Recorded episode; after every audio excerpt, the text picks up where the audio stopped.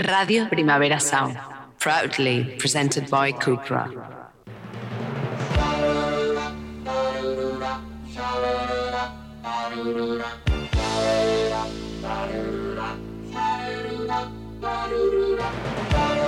Marea Nocturna con Desire de Fez, Jordi Sánchez Navarro, Xavi Sánchez Pons y Ángel Sala.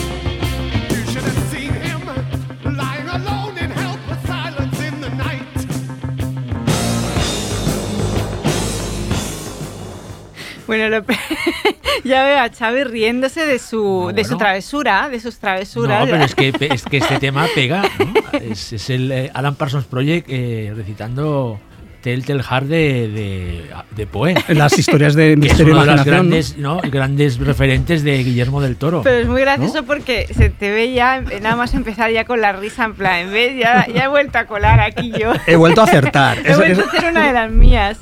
Bueno, bienvenidos a un nuevo Marea Nocturna. Es el primero que grabamos desde antes de Navidad. O sea, yo no recordaba que hacía tanto tiempo. Y bueno, antes de presentaros un poco el programa, aunque, aunque Xavi ya lo ha avanzado con esta introducción, eh, bueno, recibir a mis compañeros y preguntar qué tal estáis, qué tal Jordi. Bien, bien, bien. Con ganas, ¿no? De Con marea. ganas de marea y con ganas de recuperar un poco la actividad mismo, normal sí, después de sí, un Mm. parón extraño, ¿no? Sí, el- porque hemos y el- compartido- Y el parón de la Sí. sexta ola. Hemos compartido un par de programas de esos que teníamos ahí en festivales, pero hacía tiempo que no, Que no- Que no nos grabábamos juntos. ¿no? Exacto. Algo, con algo nuevo. Sí, sí, Xavi, ¿todo bien? Sí, sí, sí, sí. Ángel, Hola, muy bien. ¿estás bien? Sí, ¿se oye? Sí. Sí, sí, es que Ángel acaba de, acaba de llegar. Que, Acaba de llegar, Sí, sí, sí. no, no, bueno, no pasa nada. No, no. Sí. Que de llegar, estaba aparcando. de Pacific Ahora está haciendo el, el check del, del, del micro. Está haciendo la prueba de sonido a la vez que empezamos el, el capítulo. ¿Cómo estáis? Bien, contenta de bueno de volver al Marea, el primer Marea de 2022. Y bueno, vamos a empezar, Xavi ya lo ha avanzado, con, con un programa dedicado a Guillermo del Toro, que es otra de estas figuras que, que siempre están en nuestro pensamiento y que no habíamos encontrado la excusa ¿no? de, de dedicarle el programa porque queríamos que hubiera alguna razón y bueno, al final la razón es que se estrenó El Callejón de las Almas Perdidas, su última película. Y bueno, la idea es un poco ubicar a Guillermo del Toro, quién es realmente Guillermo del Toro, porque es de estos directores muy veteranos que yo tengo la sensación de que para la gente del fantástico y del terror es como una, una figura clave y muy presente, pero tampoco tengo muy claro qué espacio ocupa realmente en 2022 un cineasta como él, que tampoco cede a las convenciones del mercado, que va bastante por libre, que tiene una filmografía muy coherente en esta cosa de su amor por, por los géneros puros, pero también es una filmografía muy variada, o sea, no es un director, a pesar de la personalidad, fácil de ubicar. Entonces, no sé, yo creo que podemos hacer así como un destilado de sus temas, sus filias, sus fobias Un repasando destilado. Un Esto, destilado. esto me lo he preparado yo así en ¿Cómo estás, profundidad, eh? en profundidad para, para empezar la temporada de la manera más poética posible. Ha quedado muy bien. Eh, que sí, con lo que no sé si os apetece, no sé Jordi, te apetece hacer un pequeño perfil así de, de quién es Guillermo, ¿no? Bueno, es, es- es co- Guillermo, claro, su obra habla por, habla, habla por él, ¿no? Yo, ¿Por qué nos interesa un personaje, un, un cineasta, un autor, un creador, un artista como Guillermo del Toro? Yo creo que por muchas razones, ¿no? Eh, podemos, algunos de nosotros lo consideramos un visionario del cine, ¿eh? es decir, esa palabra que, que, que tanto hay que odiar, parece, ¿no? Que se ha desvirtuado un poco, pero que realmente en el caso de Guillermo en algunos momentos se le puede aplicar, ¿no? Es interesante, es un creador que no conoce límites geográficos ni, ni disciplinares, es un tipo eh, genial, un personaje global, eh, conectado con, con la tecnología, que no olvida el pasado, ni mucho menos, es un, es un absoluto eh, fanático de, de la tradición histórica de los géneros, del cine, pero al mismo tiempo es una persona obsesionada con el futuro de la creación y es una persona preocupada, un creador preocupado por construir el futuro de la creación cultural ¿eh? en, en muchos aspectos. Es decir, Eh, él, por ejemplo, como tú decías, Desiree, ha, ha- ha dirigido una amplísima variedad de películas. Si, si pensad que ha dirigido eh, adaptaciones de cómics, películas completamente originales, creaciones suyas, de universos completamente creados por él, fantasías originales, con vocación indie y con vocación blockbuster, ambas cosas las ha combinado sin ningún tipo de problema, o, o trabajando para las grandes, para las grandes majors, o jugándose su propio, su propio dinero, su propio patrimonio en, en sus proyectos. Eh, ¿Qué más? Su estilo nos apasiona, ¿no? Yo creo que ahora lo hablaremos, pero un estilo eh, marcado por el gusto por la mecánica y la biología, por el arte simbolista, la tradición gótica, los cuentos de hadas, el amor por los monstruos. Eh, no lo sé, también es, un, es novelista, eh, ha trabajado en el diseño de videojuegos, es decir, es, es un creador fascinante a muchos niveles. No todos los dominamos eh, como, como para hablar de cuál es el valor que tienen los trabajos de, de Guillermo en el ámbito de la novela. Lo podemos hablar desde un punto de vista más, más bien intuitivo, pero sí que nos fascina por esa, por esa versatil- versatilidad, ¿no? Él viene también de un mundo que también nos, nos encanta. Xavi, Ángel y yo siempre que, y tú también, pero bueno, nosotros estamos obsesionados por los creadores de monstruos, ¿no? Y él es un tipo que viene del mundo de los efectos especiales, sí, sí, sí. reconvertido precisamente en un cineasta completo. Y por último, para acabar, yo creo que, para acabar esta pequeña introducción, mm, aparte de envidiarlo y amarlo, no nos puede no gustar un un creador que tiene la Bleak House, que tiene una mansión en Los Ángeles dedicada a- al coleccionismo Sí, sí, hiperbólico, gustan, sí, sí. al coleccionismo hiperbólico y salvaje de las cosas más chulas que hay en la cultura de lo, de lo oscuro. ¿no? Mm. Eh, bueno, ya iremos hablando, yo creo que esto es para dar un, un pequeño perfil. Y Respecto a la, a la- a pregunta que lanzabas, que me parece muy complicada, ¿cuál es el lugar de un cineasta como Guillermo del Toro en 2022? No lo sé, Mm, yo no sé cómo ubicarlo, en- en, eh, porque es un tipo que va muy por libre. Y a las pruebas me remito, su última película es una rareza, una rareza en el panorama, Sí, en el panorama Una de una extravaganza Exacto, en el, pro- sí. en el panorama contemporáneo, porque no se ajusta ni a los presupuestos que, que, que- que se manejan. Eh, es una película extraordinariamente oscura para ser un blockbuster eh, eh, y es una película inmensamente grande para ser una peli indie, ¿no? Sí, sí, y es oscura hasta para ser una película para los Oscars y todo. Sí. Para una película que puede ser oscarizable es una cosa como... Sí, Sí, sí. Es una, bueno, una rareza. Una, Y- Entonces eso nos fascina, cosa eso nos fascina. Sí, sí. ¿Y creéis que en algún momento Guillermo del Toro ha sido popular? Es decir, es verdad que gana Oscars con, con- con la de la, em, La forma del la agua. Mm. forma del agua, y que en el momento en el que también el laberinto del fauno va a los Oscar también y también tiene premios y demás, también de golpe hay como una cresta ahí de popularidad, podemos decir. Pero ¿creéis que en algún momento se ha esperado el estreno de una peli de Guillermo del Toro, más allá de una cinefilia como muy específica? En el ámbito del fantástico, sí. En el fantástico, En sí. el, en el fantástico sí que es un, tip- un- un- un tipo muy, muy querido, muy popular. Lo hemos visto en sitios, yo lo he visto en Annecy, lo hemos visto en festivales internacionales hacer horas y horas y horas de firmas. Es decir, además es, un- es una persona tan cariñosa con el público, es un amante del fantástico y un amante de los amantes del fantástico,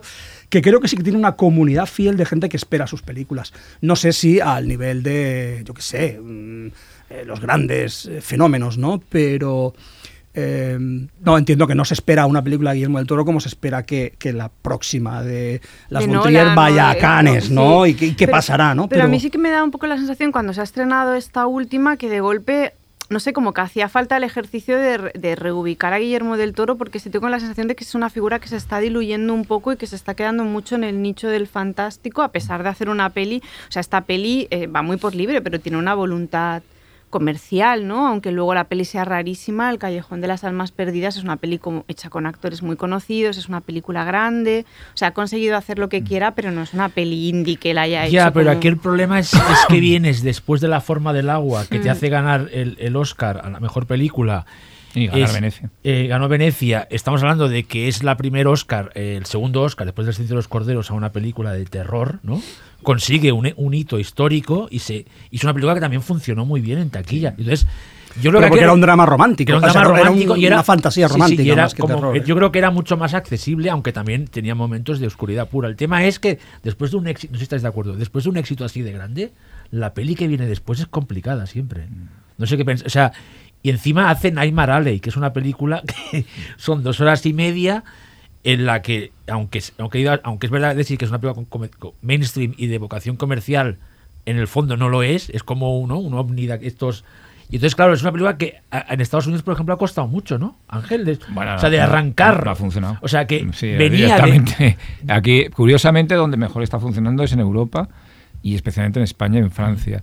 Pero además, por, sí que debe haber algo de que se debe de, de percibir un, in- un interés por las películas de Guillermo del Toro cuando aquí en España, en la publicidad que se ha hecho muy fuerte por parte, para ser una película Starlight, que ya les da un poco, Disney no le da mucho Sí, sí, sí, que es sentido secundarias. en televisión, propaganda en televisión, en, en la calle y tal, destacando mucho que es una película de Guillermo del, Del Toro. Toro. Es decir, el nombre de Guillermo del Toro ha estado más publicitado casi que el de Bradley Cooper y el de Kate Blanchett. Yo creo que, en como, decir, eh, menciona sí, sí, Ángel, sí. En, en España y en Francia, Guillermo del Toro sí que es un, Sí. un personaje popular y querido y, y sus y con cierto películas son espe- prestigio de, sí, autor, sí. ¿eh? es decir, eh, de una- un autor muy es que todos los autores son especiales, también lo es Las decir, No, no, por supuesto, y ¿no? popular no es eh, no es que sea mucho, pero el, eh, yo creo que sí que es un director que mantiene un- una especie de autoría muy especial y un cierto bagaje abierto, no solo a, los de, a la gente de nicho,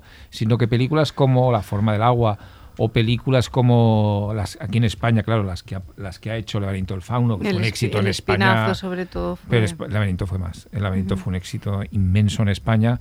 Claro, son películas que aquí han, hicieron más de 10 millones de, dólares, de, de euros. de. Entonces, claro, son un tipo que ha dejado huella, huella de ganar Goyas, huella de, bueno, de- de todo. Y bueno, mm, tiene y ha tenido películas de mucho éxito internacional. Los Hellboys fueron películas que funcionaron bastante desde bien. luego.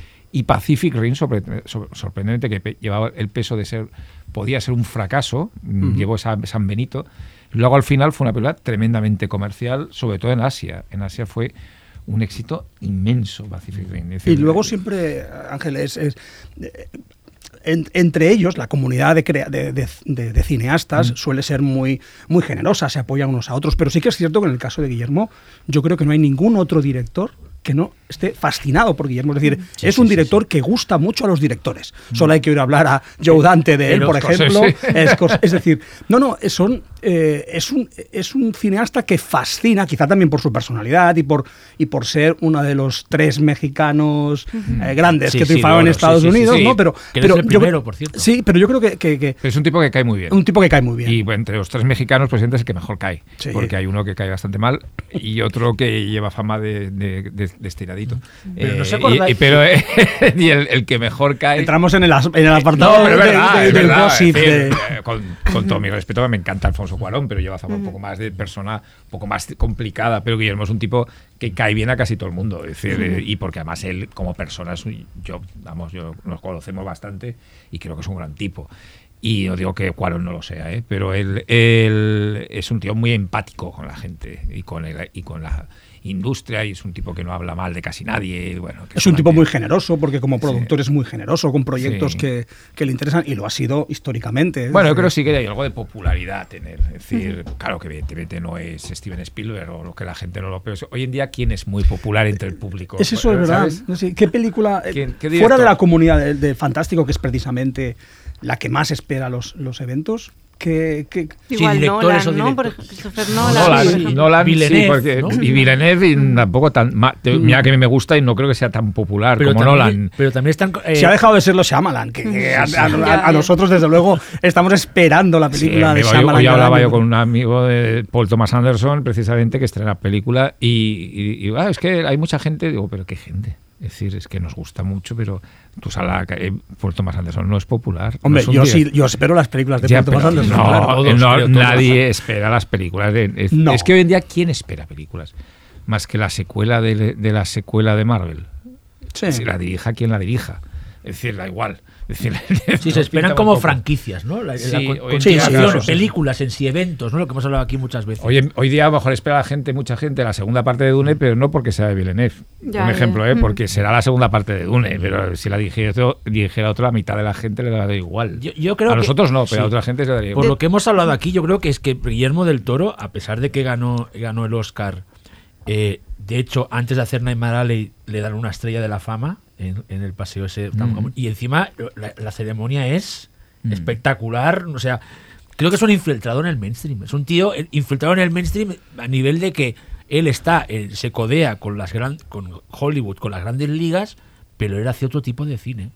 Y es un tío que cuando pueda estar ahí, estará. Y cuando ya no pueda estar ahí, ahí, me refiero, en ese rollo tan Hollywood, super- pues estarán otras cosas. Bueno, estará de otra manera. Mira, Sí, sí, me ahora, que- hace un Pinocho en stop motion y la ha hecho para Netflix porque no creo que nadie en este refiero, planeta ¿sabes? que no fuese en una plataforma le produzca para cine una otro Pinocho y en stop motion además. es que la- entonces lo hace para Netflix.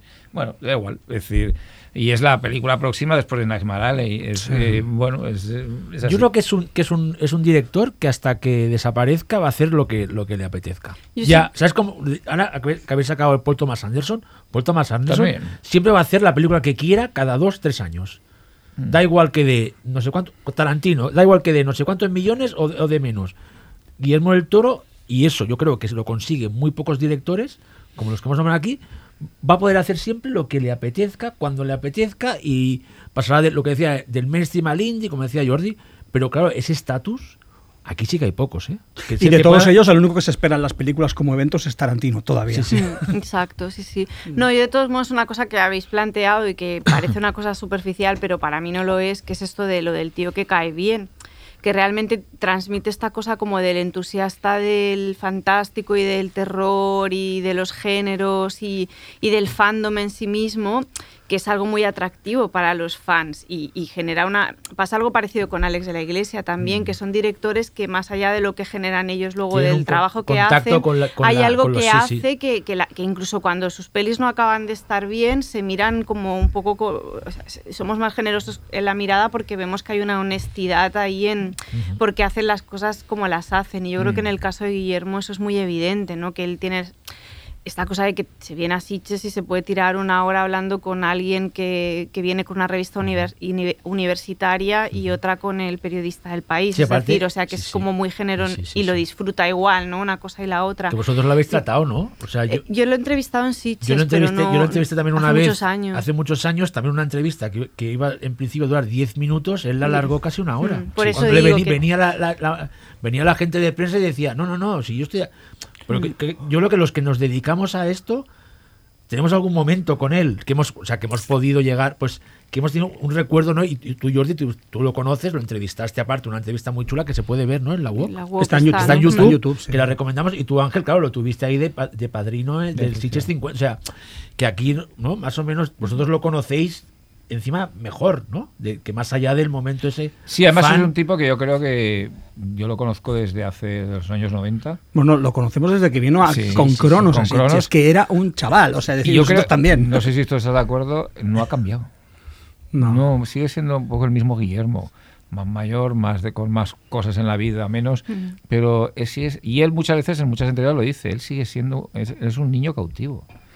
Que sigue haciendo lo que le gustaba hacer de niño. Es decir, de- el, el cine, un tipo de cine que en el fondo, si os fijáis, cuando hace eh, el cine que hace es un poco eh, basado en sus referentes, en sus cosas de, de niño, la- de una, ma- una manera que puede, puede ser bar- bárbara, pero cuando te produce un remake de, de- te produce un remake de una película de televisión que le impresionó, que es Don't Be Afraid of the Dark, que quién se le iba a ocurrir hacer un remake de un telemovie. Y el tío pone Sí, hace, para sí, hacer sí. este remake, porque a esa película le dio miedo de niño. Este- es decir, bueno, sí. me- Este- es que Esto del niño me hace gracia porque hemos, como hemos estado, ¿no? Casi todos viendo eh, películas de Del Toro para, para, ¿no? para preparar el programa y me he visto los dos Hellboys, bueno, las he visto las- con los audiocomentarios, que es una, una asignatura que tenía pendiente, y con esto que dices de los niños, eh, Ángel, él dice varias veces que estas dos películas de Hellboy, lógicamente, son fantasías oscuras para adultos, pero que él las hacía con la esperanza de que algún niño o niña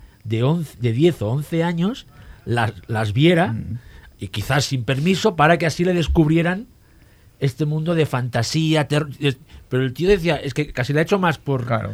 por si la ve, por si para mí, para mi yo de 10 y 11 años, aunque sean películas adultas, y encima para que las descubran los niños, ¿no? Que esto me parece que me hace mucha gracia. Bueno, De primer Hellboy de hay un- de Porque, cine, la, porque sí, sí. la idea de la, al final la idea de la infancia está súper presente en, Sí, en En toda su su filmografía. De hecho, a mí me impresionó mucho, creo que ya lo comentamos con Xavi en todas estas entrevistas que ha estado dando en podcast y así, a propósito del estreno de, de- de- de- del Callejón de las Almas Perdidas.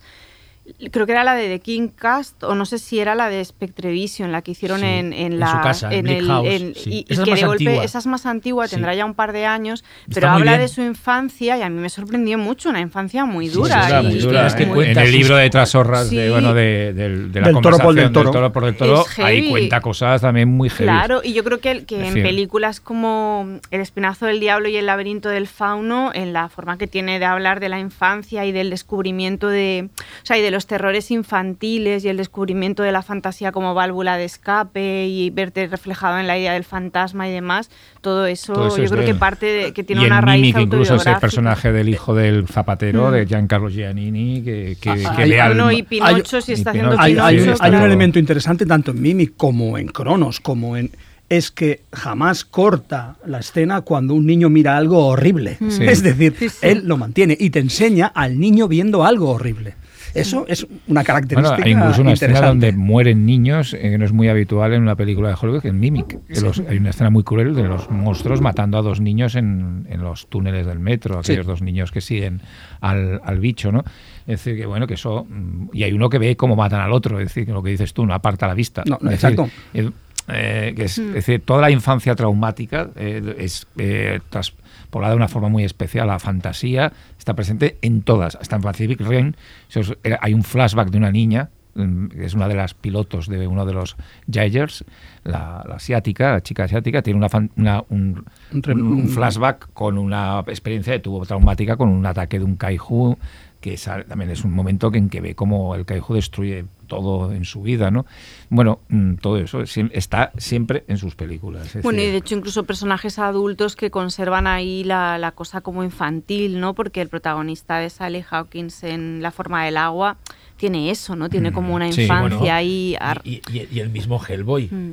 O sea, Claro. como un- es un tío, es como un niño malcriado. la relación con el padre. Sí, me Sí. refiero Con que John Hellboy, aparte él, él, lo- él, cuando habla en el documentario lo, lo, lo, de- lo define así, como un niño malcriado. malcriado, que, que ya es un tío adulto, pero que en el fondo no quiere, Mm. no quiere tener responsabilidades, no quiere crecer y siempre, ¿no? Toda- Sí, sí. de hecho, el, el- si os acordáis, la, la guarida suya del Hellboy, su, su habitación es la parece de un crío Mm, o de un teenager, sí. ¿sabes? Con las pelis que está viendo, con libros que ha leído que son con peli, o sea, que es como Bueno, casi en sí, el primer totalmente. Hellboy hay una escena muy bonita cuando está siguiendo a la chica a Salma Blair, que se va con el otro, con el otro. Sí, sí, sí. y la sigue por los tejados y se empieza a confesar con un niño que lo Sí, descubre sí, sí, sí, y sí, se sí, ve sí. que tiene una relación estupenda con el niño porque se entienden, es decir, cuando es un niño. Sí, sí, porque son muy Es iguales, decir, sí, sí, sí, es- sí, sí. Hay mucha, mucho de esto, ¿no?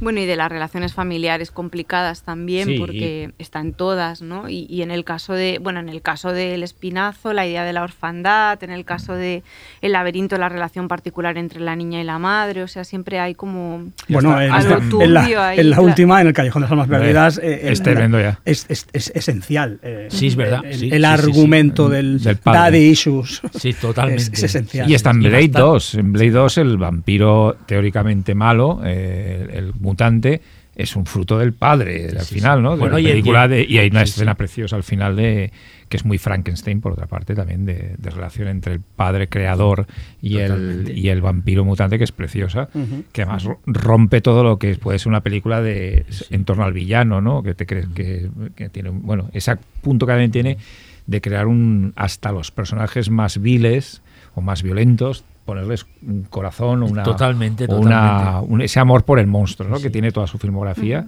donde se ve reflejada Sí, a de, no, veces de- de no juzgar, como haría un Sí, niño. Él sí. explica mucho, que los niños no juzgan si algo es bueno o malo. ¿no? Es No. Como, entonces, eh, él habla mucho de, en sus películas, el monstruo él- es como él lo, lo- lo quiere mostrar. Es que es un monstruo, es como un ani- Él dice que son como animales más que monstruos. Sí, funcionan por instinto. ¿Cómo que puedes criticar? ¿no? Ujú. Bueno, y la idea del monstruo es otro de los temas, o sea, está prácticamente en toda Bueno, su sí, sí, sí, y, y ¿no? de- y- Mm. y- y de- hasta, y hasta la manera de hacerlos, ¿no? Que es lo que decía Jordi, de que nos gustan todos los efectos, ¿no?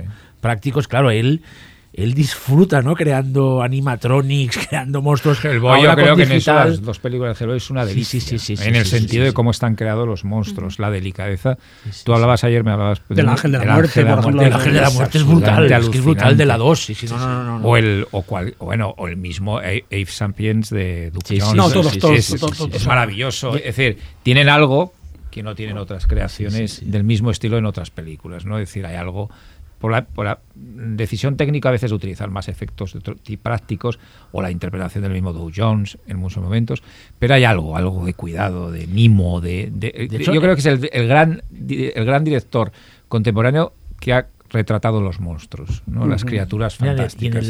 porque Y un luego el mimo, lo que dices tú, el mimo que tiene a la hora de plasmarlos, de, Sí. de hacerlos. Yo creo que su exigencia debe ser absolutamente Absoluta, sí, sí. bloqueante Sí, sí, sí, sí. para. O sea, quiero decir, Bueno, eso ya nos- cuando entrevistamos a David Yamonse ya nos lo contaron, lo difícil de- que era, o sea, sí, que era sí. como muy estimulante currar con él, pero que al mismo tiempo un era reto muy heavy, claro, claro. porque era una persona, sobre todo, claro, aparte es muy difícil de cara como a nuestro trabajo, como de intentar entender de dónde vienen las cosas a veces, que es difícil también mm, de dónde vienen esos monstruos que están en la cabeza de Guillermo, porque tiene referentes muy variados, ¿no? Es prácticamente toda la historia del fantástico Sí, y del terror, y, y su vida, tanto y su vida literario además, como sí, sí, sí. cinematográfico. y su vida claro. personal. ¿no? Y Yo te diría, por ejemplo, en un, en un mito tan clásico y tan archi explotado como el vampiro, la visión que él hace del vampiro mezcla muchísimo varias ideas, ¿no? Desde el propio Nosferatu, la- el aspecto físico, en los, en los Reapers de Blade 2, o en el, en el Domoskinos, el líder Sí, de los sí, vampiros, que parece un, esa figura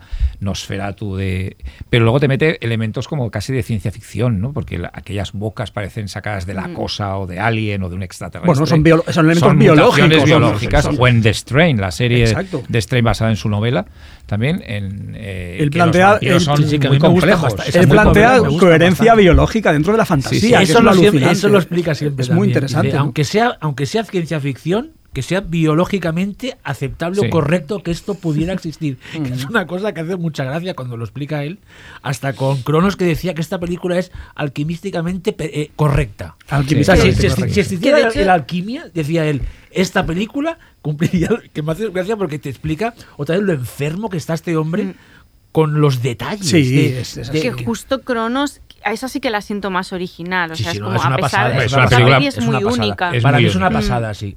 Pero que- es una película muy única, ¿Verdad? efectivamente. Es decir, es, es- sí que es una vuelta de tuerca Al al, al vampirismo. y presentarse como una película así es, tiene mucho mérito y de hecho en el 91, 93 fue Y es Ah, no, mexicana, aparte, ¿no? Esta- Nos- nos-. Es nos- mexicana. Sí, cuando no se hacía ya cine casi de género. allí. no- nos, nos, nos voló la cabeza, literalmente. Además, había, había estado ya en Cannes, ¿no? Sí, y sí, después sí, estuvo sí. en.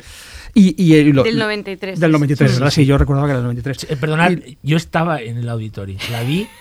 Mira, puedo contar una cosa mi, mi personal. Mira, yo en la época, en, en esa época, en los 90, como no tenía mucho dinerillo, compraba entradas como 4 o 5 para tenía ahí tenía 16, 17 años. Compraba entradas como sueltas leyendo el leyendo, pues, argumento. no, lo que explicabais vosotros, eh, supongo Ángel y- en el catálogo, ¿no? Ya, Tal, pam. escribí algo en el catálogo. No, por eso. Entonces, me acuerdo que Cronos fue una de las tres o cuatro que me pillé. Y me planto ahí, subiendo con el tren, con 16, 17 años, a ver Cronos. Con, y sube Guillermo del Toro y veo Cronos y digo, ¿pero esto qué es? Pero a la. Pero, diciendo, pero esto es maravilla, ra- extraña. La mama guapísima, Yo- ¿no? Al llegar, al llegar Sí, a casa. Sí, yo que, yo que venía de yo que venía de Evil Dead, de Evil Claro. Dead 2, de, de- bueno, imagínate, no de sí, de todo es, del exorcista, ¿no? Claro, sí, sí. Y digo, hay otro cine de terror posible, Posible, de mm. autor Es que es muy- extraño. es y- muy y- única. y- ¿eh? y- y- Cronos es una película muy única, muy que no te la esperas. eh, llega- no te la Sí, ves sí, llegar. sí, sí. Ya y, debutó y yo la vi ayer y, y- Sí. y- y sigue siendo muy rara. Sí. Es decir, y no ha habido nada igual. Es decir, ha sido una película muy poco imitada. Y el vampiro de Lupi en esa película es, es absolutamente Y ya en- inédito. y fijaos que en su debut en el largometraje ya ganó varios Ariel, ¿no? Sí, sí, en, no, su- en ganó. su año. Fue un Eh, referente. Y en Sitges ganó. Sitges, sí. guion y, y Federico Lupi. Así, en Sitges ganó, en- en- venía de Cannes de haber, Bueno, tenido, sí, de haber sí. tenido éxito en la quincena, creo. Sí, creo que la quincena, en la sí, quincena, sí, sí, ¿verdad? Claro, y además, bueno, lo, lo- lo bonito es que, eh, además yo lo, lo recordamos perfectamente porque es cuando conocimos a Guillermo, es que Guillermo nació el día 9 de octubre, entonces siempre, siempre que ha venido a Sitges hemos podido celebrar el cumpleaños con Guillermo y eso es muy interesante, ¿eh? O sea que... Sí, sí, sí. Sobre todo si lo coges en un buen restaurante. Cuando nos hacía los coscorrones de tequila... eh, Hombre, los eh, coscorrones, lo- me acuerdo lo- de aquel año, los coscorrones. de A ver, por favor, que Xavi y yo no estamos... cosa así como en clave, explique, ¿no? ¿no? Contadlo. Bueno, los colores de tequila No, son digamos- literalmente coscorrones. Sí, no, digamos- que se daban que son- llegar a la habitación luego, ¿no? Digamos que... De no ver eh, ni- Y esto está bien, y ojalá, ojalá, esperemos, hay, hay que escribirle a Guillermo para que escuche este- esta entrega de Marea. Eh, Guillermo nos, nos, nos administraba, no recuerdo, el, el año de Blade, pro- o sea, el año que vino a presentar... Yo no sé, fue Hubo un uno pase de de- jurado, algo que fue vino de Sí. jurado, me parece que era. No recuerdo cuándo fue exactamente. Él, él traía algo, al- metraje de, o, sí. o- o traía algo de, de Blade y nos enseñó y nos Sí. hizo una masterclass, creo. Em, eh, bueno, no recuerdo lo que, lo que hizo en Sitges, pero estuvo en Sitges. Y ese año celebró su cumpleaños y, estuvi- y estuvimos en una fiesta en, en- Por as- creo que vino por asesino en serio. probablemente. Con Sí. en 1992, que- me- 2002, que vino con Alex de la Iglesia, coincidieron él, Alex de la Iglesia y Santiago Ay, Segura. Bueno, pues tenía, ya. pues tenía, tenía un sistema, tenía el, el- el nos, ens- nos enseñó el sistema. Mítica comida en la masía. Nos enseñó el sistema mexicano a- a- auténtico de mezclar la tequila, que es mezclarla en tu cabeza, en tu, en tu boca y agitarte la cabeza Después. Guau. Mi- mientras estás- Eh, y, y- y al, al soltarte, al soltarte la cabeza de golpe, entonces tenías que engullir la, eh, el, el- Dios, el brebaje. Y ¿no? él lo iba haciendo, os lo iba enseñando ahí. No, no, No, no, nos a- lo hacía, nos a lo todos, hacía a a todos, a todos, a todos. Y, eh, y bueno, y, y luego hay otra, otra experiencia, esa fue en la Semana de De Terror de, ahí San las Sebastián, secuelas, ¿no? de él subido al escenario de, la, de Donosti, de la Semana de Terror de San Sebastián, repartiendo latas en el aire, pero claro, latas de cerveza que iban cayendo como misiles eh, Tomahawk sobre la platea. Pero esto efectivamente, esto es ya de otro tiempo. extra cinematográfico. Muy. Antes de Era- ca- además en la Semana de Terror todo puede pasar. Antes de cambiar de bloque, aún así, aún partiendo de, de- de alguien que absorbe de todas partes, ¿os atreveríais como a decir pues cuatro cosas que son claves como influencias en, a nivel literario, a nivel cinematográfico, en, en su filmografía? Bueno, ahí Ángel, ¿no? Po- obvi- obviamente Hombre, Poe, Poe, Pues Lovecraft, eso es eh, fundamental. Frankenstein y James la Whale tradición. de James hadas. Whale, James Whale. Las películas de terror de Sí. James Whale son como, bueno, el cuento todo de hadas, Frankenstein, en la general, de el cuento, Frankenstein. el, el el- el- los cuentos clásicos. De hecho es difícil, ¿eh? porque él es toda la tradición del fantástico, yo creo. Sí, todo lo- lo todo gótico, siente- todo lo, Bueno, hay algún, hay algún título que él siempre dice, La criatura del lago negro, de, evidentemente, bueno, La mujer y el monstruo, de Sí, Jack claro. Arnold, que es una película que le vuelve... le Bueno, de ahí la forma del agua. Evidentemente que- y, eh, Bueno, incluso y- de ahí el, el importancia del personaje de Eve, de Eve Sapiens en Hellboy, ¿no? que le da una importancia suprema. Y luego él cita en, algún, en alguna entrevista y en algún libro que sobre él, cita alguna película muy claramente. Por ejemplo, cita el, en, muy- o alguna serie de Outer Limits, por ejemplo. Es una serie que parece que le marca mucho, en especial algún episodio que dio mucho miedo, el famoso de The Mutants con Warren Oates Sí, sí, sí. siempre lo cita y, y luego evidentemente eh, de Night Stalker de Richard Matheson y de la, serie la serie de Kolchak y la película el TV movie que hizo eh, eh, Larry McGavin basado en la misma personaje le impresionó mucho de en- y con ello Richard Matheson, ¿no? Es decir, que es un, un referente también bastante importante y también se nota, es decir, en- por ejemplo, en The Strain eh, hay mucha de mecánica de, de Soy Leyenda, de, de muchas cosas. Bueno, eh, en general es un, pero yo creo que es un Alien, es un- una película que le marca muchísimo. Dice que es, él siempre la cita que una de las películas más terror le ha dado en un cine. Bueno, de hecho la, además- la, la- la rehace, La en, rehace en la rehace en todas y especialmente en Mimic, En claro. Mimic. Mimic Bueno, está y- ahí en y- todo y- el rato. Y, y un grandioso, bueno, el gran más fan que hay de dos películas, El Fantasma al Paraíso y Deathline, de Gary Sherman. Gary Que Sherman. es que él como eh, del todo aparte tiene historias de estas de que él de pequeño hacía excursiones a las alcantarillas. Bueno, además Pues, es una obsesión. en Claro, es una cine, obsesión ¿eh? y- y él dijo cuando- alcantarillas en todas que películas. cuando es vio por primera vez eh, Deathline, dijo, es la primera película que por fin so- Sale- sabe sale- captar lo que son unas Y alcantarillas. las Bueno, y de la metro cosa del metro, Y la cosa del Mimiclo, metro, las estaciones pero de que- tren- metro abandonadas si lo ves, obsesión. las Pero- alcantarillas salen en todas sus películas. Y, él- Sí. y es muy gracioso porque él lo explica en muchas entrevistas que para no repetirse intenta que sean diferentes. Si unas son más circulares, otras son más cuadradas. Dice, es que si no se nota demasiado que estoy sacando, ¿no? Bueno, alcantarillas o, o, o- O o subterráneo, subsuelo, sí, sí, subterráneo, sí, ¿eh? porque sí. Es interesante, por ejemplo, en- al final de Hellboy 2, ¿no? que, to- Sí, sí. que el clima es en, en subterráneo, Sí, absolutamente, sí. y que al final salen ellos de la... de la- Aquí es distinto de Alex de la Iglesia que siempre acaba en la azotea. Eh, Sí, Guillermo sí, es acaba verdad, es verdad. en el Es cierto. subterráneo Es verdad, y Alex ¿eh? se va a los Sí, sí, sí. tejados, ¿no? Sí, sí. No, y Hellboy también tiene estaciones de tren, de, de metro abandonadas también. Sí, la sí, sí, primera, sí. ¿eh? La primera de Hellboy. Y bueno, Blade tiene prácticamente todo el clima final. Sí, es, sí. es abajo. Es decir, no sale para nada el, el exterior.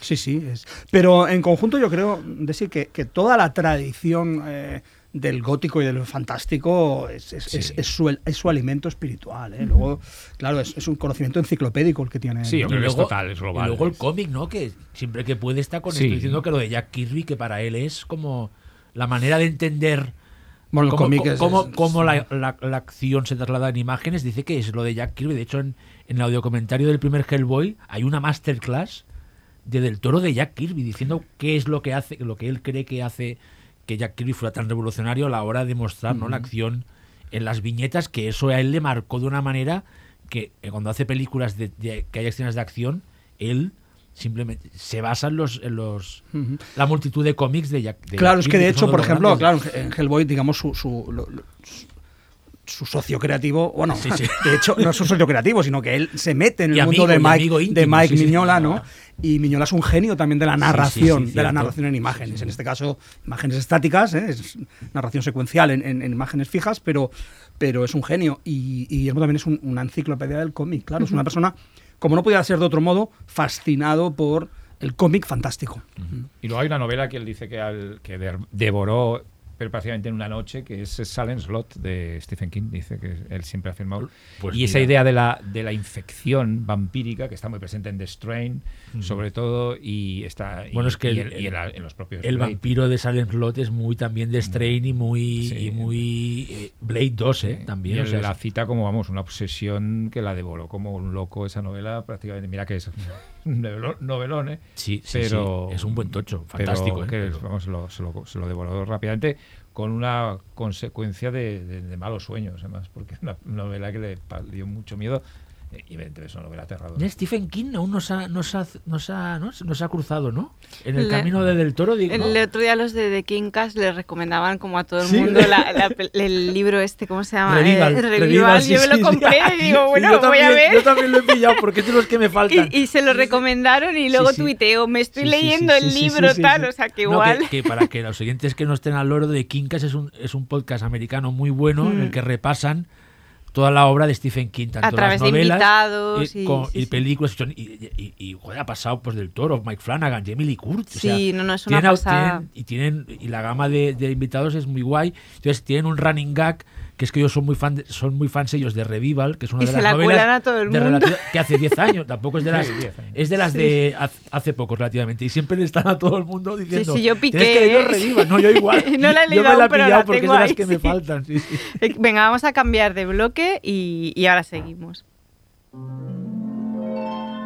Marea nocturna.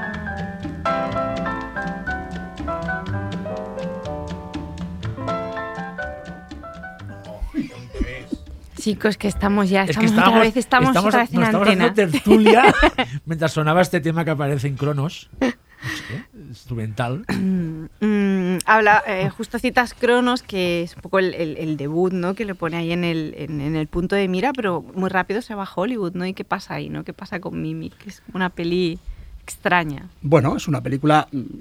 Mm, yo creo que mejor de Mira, lo que extraña, me- lo es. extraña, mejor, mejor de lo que mejor de lo que se dijo en su momento, aunque es una película que funcionó, eh, por ejemplo, en España. En España hemos bastante bien. Tampoco fue un desastre en Estados Unidos. ¿eh? Ujú. No fue un, éxito brutal, pero no fue tampoco un fracaso espantoso. Lo que sí es cierto es que el rodaje, pues bueno, no fue tan plácido como, como podría haber sido. ¿no? Y es una película que, que se nota como atravesada de, de, de- de- de- de tensiones, de sí. tensiones y Es dificultades, ¿no? Es Claro, bueno. es una película hecha- Miramax. Bueno, y con claro, Mira Sorbino. claro.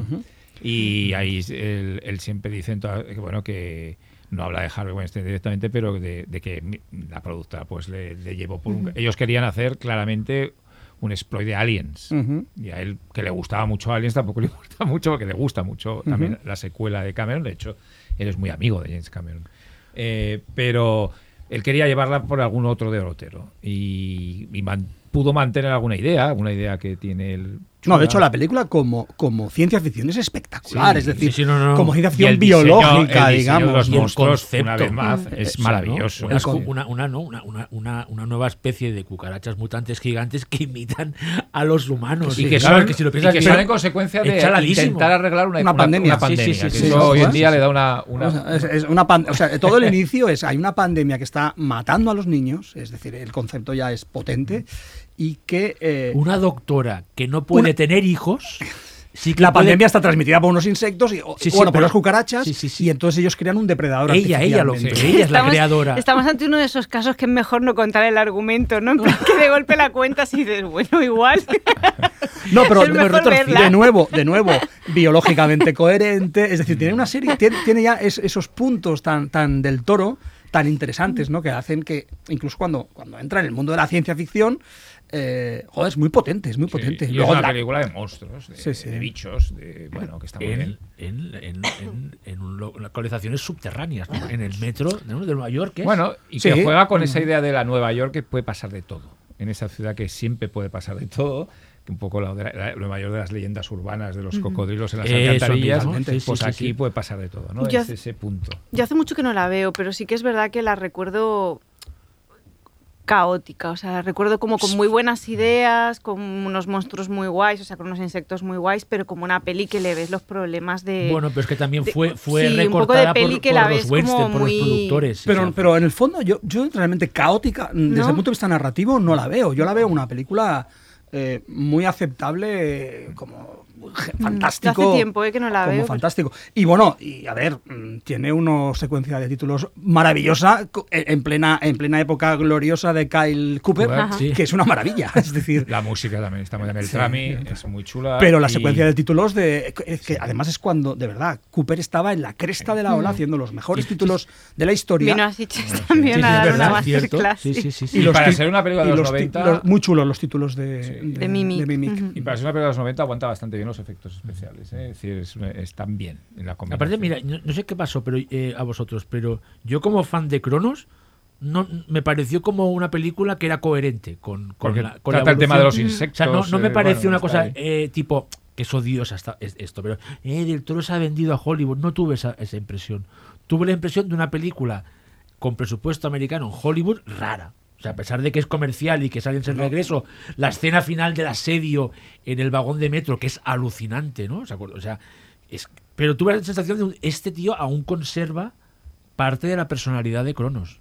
No- Bueno, no de si- hecho, no de hecho si yo creo que sí, Xavi, estoy, de acuerdo, pero de hecho yo es que creo que todavía estaba construyendo una Totalmente, personalidad arrolladora, sí, sí, con lo cual es decir, no, no es que se vendiera a Hollywood, es que es que su segundo largometraje ya era en, eh, ya era una producción Sí. estadounidense potente. En un momento que además hacer una película para Miramax era algo como, bueno, eh, lo más. En ese momento las películas de Miramax se vendían muy bien, funcionaban muy bien.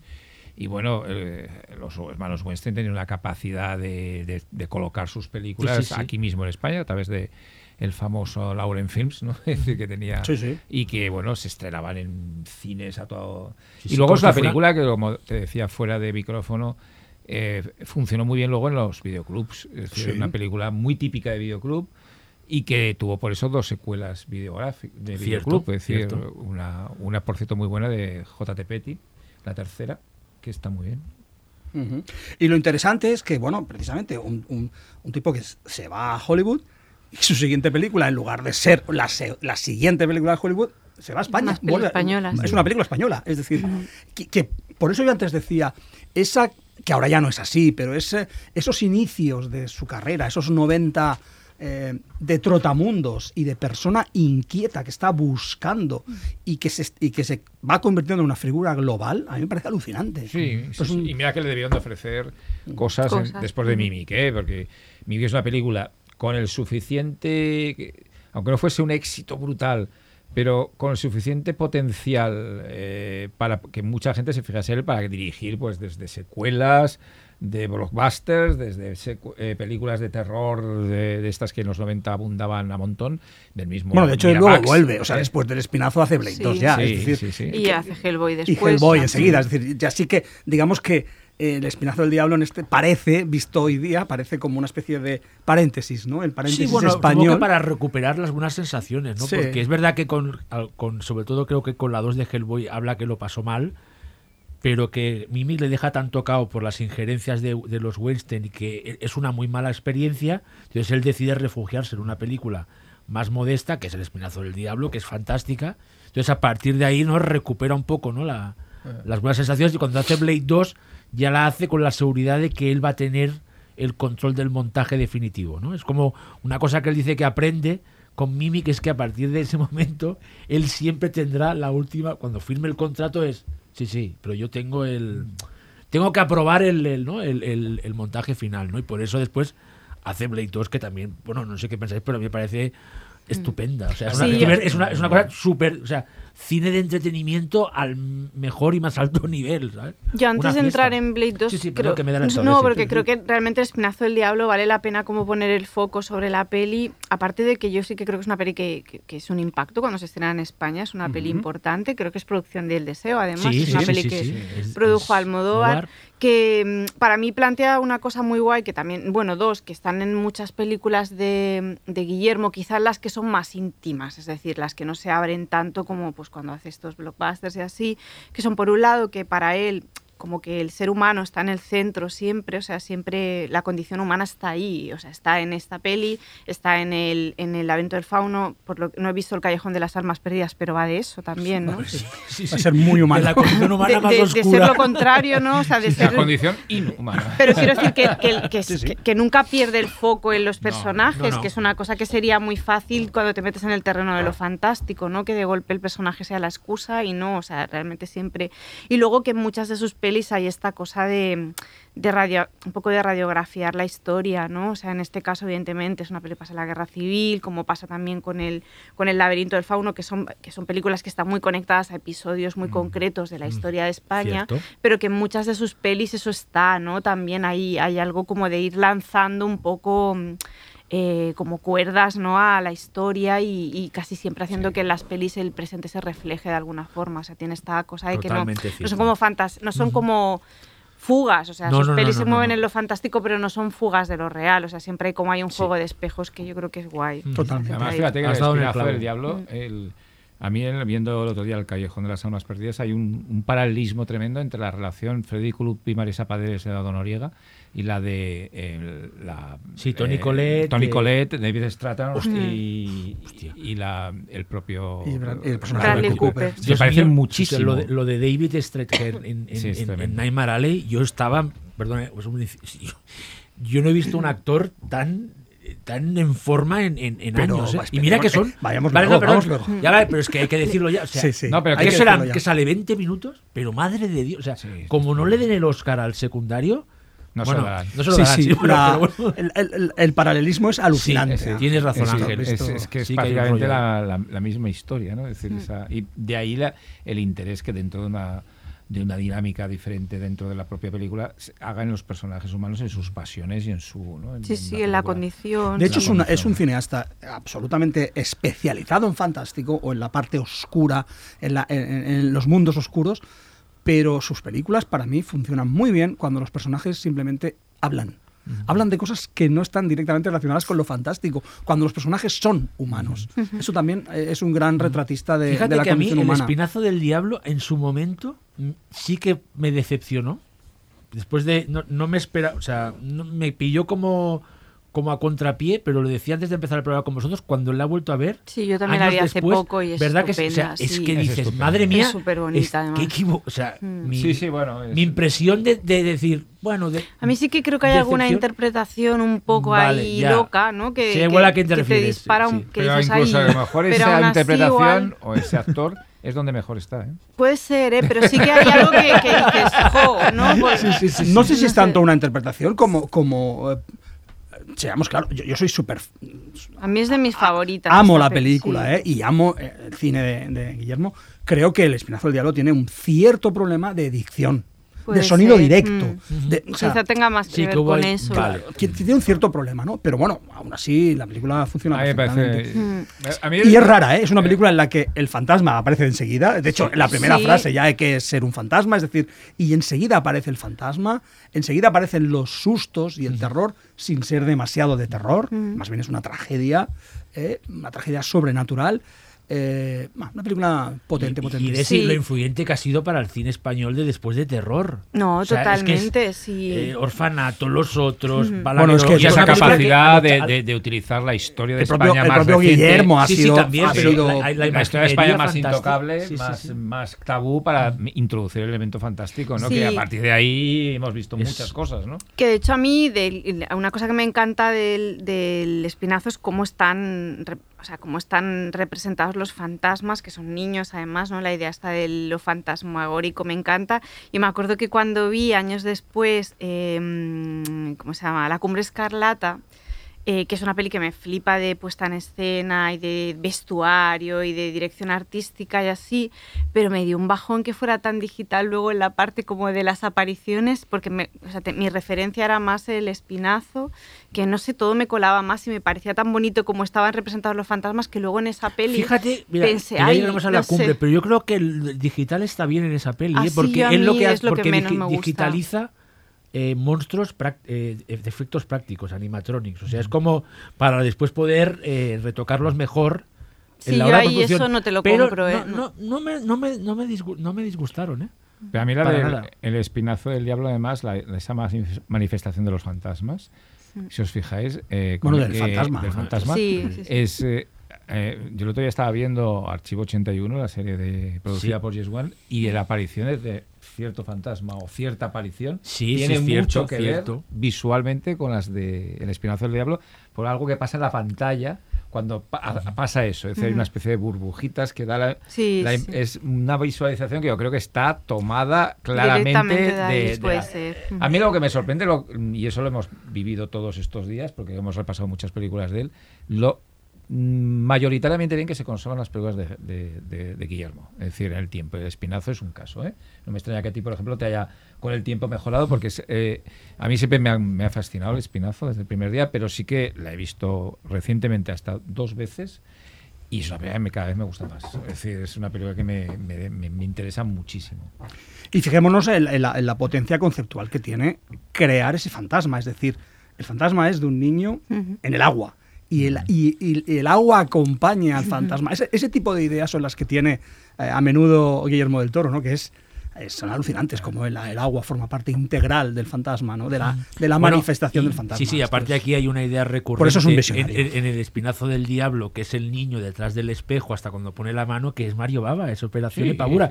Que un tío que antes de que Mario Baba, gracias a Dios ahora Mario Baba está en un montón ¿no? de, de- de conversaciones sobre terror, pero cuando Del Toro homenajea directamente de diversas maneras a Mario Baba en el espinazo, Mario Baba aún era para ultraconocedores de, de- del, del cine de género, lo que, lo que explica, como dice Jordi, que lo erudito que es y lo- el- ese conocimiento que tiene de todos los ámbitos, como que ya estaba, ya estaba haciendo guiños a Mario Baba en los 90, ¿no? Bueno, el 2000, 2001. 2001, 2001, 2000, bueno. 2001. sí, O sí. sea, creo que el, fantasma Pero bueno, de Mario Baba. Bueno, es que en Cronos ya hay, ya hay Sí. porque eh, Cronos, en, una cosa que me pareció sorprendente es que la historia original de Cronos que tuvo que cambiar era de un abuelo que volvía transformado en vampiro a la casa de su familia y convertía las al resto en vampiros, los que son los Burdalax. Burdalax. Y yo me quedaba, o sea, este tío en la primera película ya tenía en la cabeza los Burdalax de Mario Baba y, y el, y el relato de, Tol- de Tolstoy, pero me quedé, joder, o sea, como que ya... lo- Parece que lo- lo- cuando, todo lo que este, este tío mamaba de pequeño o de adolescente se quedaba con él y le acompañaba, ¿sabes? A lo largo de, de sus años y se filtraban sus historias. O sea, el, fantasma, el fantasma de Baba circula por el deseo. Sí. Porque en Matador de Almodóvar había una escena también que era seis Tam- mujeres para el asesino, literal. Y nadie se acuerda de Matador, pero vamos, era un, era un, un- Bueno, pero el matador un está muy bien. No, Está pero muy- a mí me encanta. mira, es que mira, Mario Baba está en todos los lados. Está Mario Baba. Oye, Mario sí. Baba Anunciamos Mario un Baba. próximo podcast de Mario Baba. Baba, para ir de súper listo. Con ya, el fantasma Mario Baba, ¿eh? Por aquí. Es que yo lo invento todo, ya, ¿para qué seguir? Es que no sé qué. Con Tim Lucas. ¿Te imaginas? Y antes de, de irnos como a las pelis, a, los, a las pelis grandes, ya cuando vuelve a hacer Blade, Blade 2, Hellboy, más adelante hará Hellboy 2 y Pacific Rim y demás, haría un salto adelante de un par de años, que es cuando hace El laberinto del fauno, ya la hemos ido, bueno, un par de años, hay cuatro años creo, entre las dos, cinco años de diferencia, pero en medio hace Hellboy y Blade 2. 2006, Eh, ¿no? Es de 2006, El laberinto del fauno y El espinazo es de 2001. Y yo, si no me equivoco, esto iba a ser una trilogía, ¿no? Sí, que al final eso nunca se completó, ¿no? Y era como la trilogía de fantasmas durante la Guerra Civil Sí, Española, pero ¿no? no descarto, ¿no? Que igual, ¿no? Acabe haciendo una tercera. Hombre, descartar no descartes, pero tampoco lo des como muy Como probable. hecho. Tampoco como un hecho, sí. Y el laberinto del fauno también es otra peli que tiene mucha... O sea, que en el momento en que se estrena también por el hecho de ir a los Oscar y bueno, demás, pero tiene bueno, mucha... Desi, tú que, has- tú te- que, que como yo has hecho muchas entrevistas a directores y directoras de terror, yo recuerdo una época en la que cada vez que entrevistaba a un director americano de terror, ese, esa época, Fran Darabont, por ejemplo, un Greg McLean, cuando les preguntaba qué es lo que más os ha impresionado últimamente, todos me decían el laberinto del fauno, pero todos, ¿eh? Bueno, es que, O cuidado sea, que eh, El laberinto del fauno fue una película de, de éxito brutal en Estados Unidos. Mundial. Una película Mundial. mundial. pero una película subtitulada en Estados Unidos, que no se estrenó doblada, que hizo, creo que fueron Bien, y no han hecho 45 un remake. millones de dólares. 45 millones de dólares. Es una barbaridad. Sí, sí, sí, Es sí. una barbaridad. Fue un fenómeno, es que fue un fenómeno, sí, sí, sí. sí. To- bueno, Entonces, bueno, y hay mucha gente que le- ese, como pasa siempre en Estados Unidos, cuando algo habla de temas, para ellos, entre comillas, exóticos, la guerra civil y todo eso no deja de ser. Autóctonos, sí. Eh, bueno, esa visión de la fantasía y el terror y tal dentro de un concepto que para ellos es diferente, pues bueno, les fascina. Y encima, con como es El laberinto del fauno, que evidentemente es una película visualmente fascinante Sí. y con cuidado Claro, y, de- y la, y la de colección todo, que ¿no? tiene de monstruos, que es que Sí. es que fue un Star System, en- ¿os acordáis de esa época? La cantidad de fotos que llegaron a Rural del fauno, del, del, El del hada, del de los ojos, o sea, fue, fue- era, era, te los, te los encontrabas, ¿no? Era así. ¿Te acuerdas, Ángel? sí, era una cosa que estaba en todas las revistas de todo tipo, me refiero, en los programas de tele. Era como, de repente, una cosa que al principio era más de nicho, se convirtió en, en una, en una por lo, por, por lo, por la imaginería visual que, que, que utilizaba, que no era de película comercial al uso, ¿no? Era más de cine de autor, ¿no? Pues porque pues fue como un hit que, vamos, yo creo que es que difícilmente, bueno, con las formas del agua se repitió, ¿no? Pero que son estas cosas que solo puede conseguir un tío como él, realmente. Aquí hay que hablar también un poco, ah, quizá me, me- me escapo porque me, me- me- me voy de lo temático, ¿eh? pero eh, hasta ahora ca- ca- casi todo lo que hemos hablado, eh, Guillermo tiene varios socios constantes, ¿eh? Sí, sí, pero sí, uno de ellos es Guillermo Navarro. El director de Guillermo Navarro, el director de fotografía, que es parte de- de- del, as- del aspecto creativo de, las películas de, Guillermo, ¿no? Yo creo que, bueno, la fotografía de Guillermo él- Navarro sí, con, sí. con Guillermo del Toro es- es, Guillermo también es muy generoso con sus colaboradores y Guillermo Navarro es uno de los que aparece más siempre como, sí, sí, como casi coautor, ¿no? Por las ideas que le da, que tiene Guillermo locas de quiero esta luz, ¿no?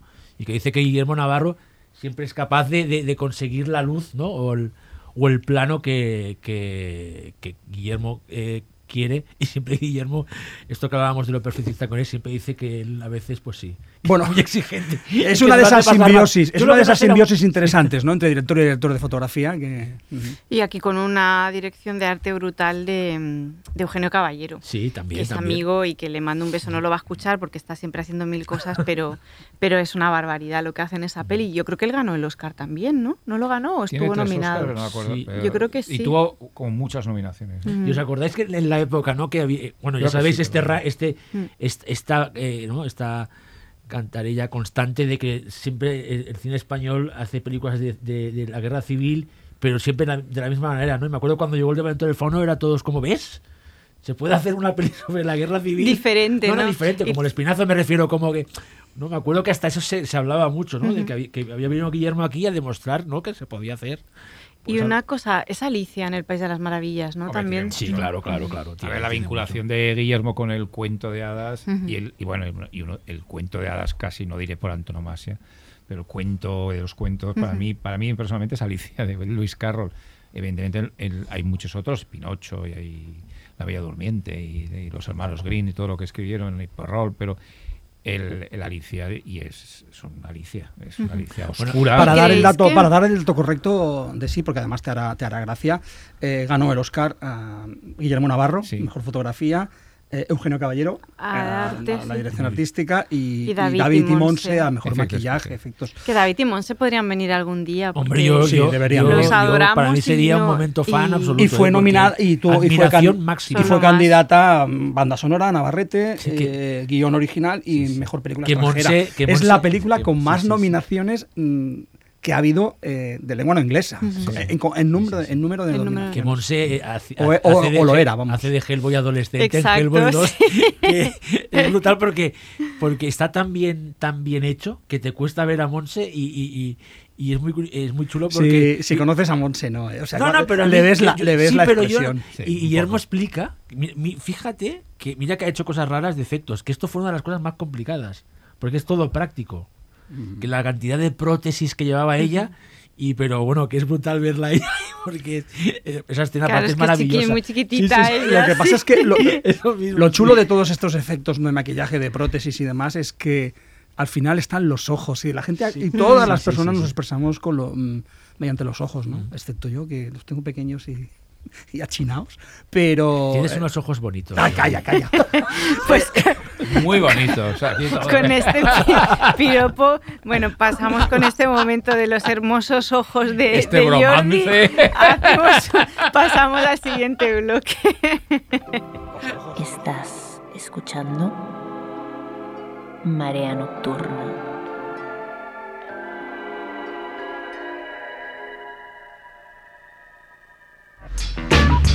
The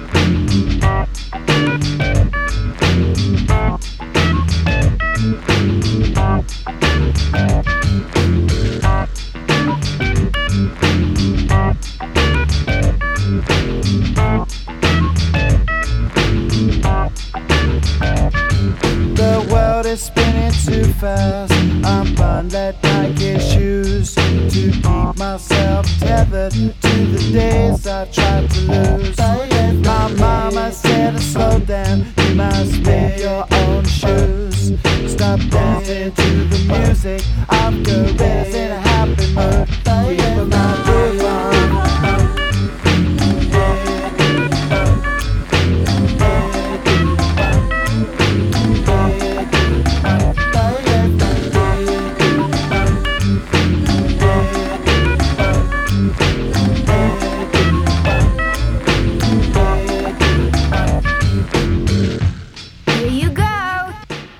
Bueno, y yo había hecho ese salto adelante para un poco para relacionar el espinazo con el laberinto del fauno por esta cosa de que se suponía que iba a ser una trilogía de fantasmas y con la historia de España, la guerra civil de fondo.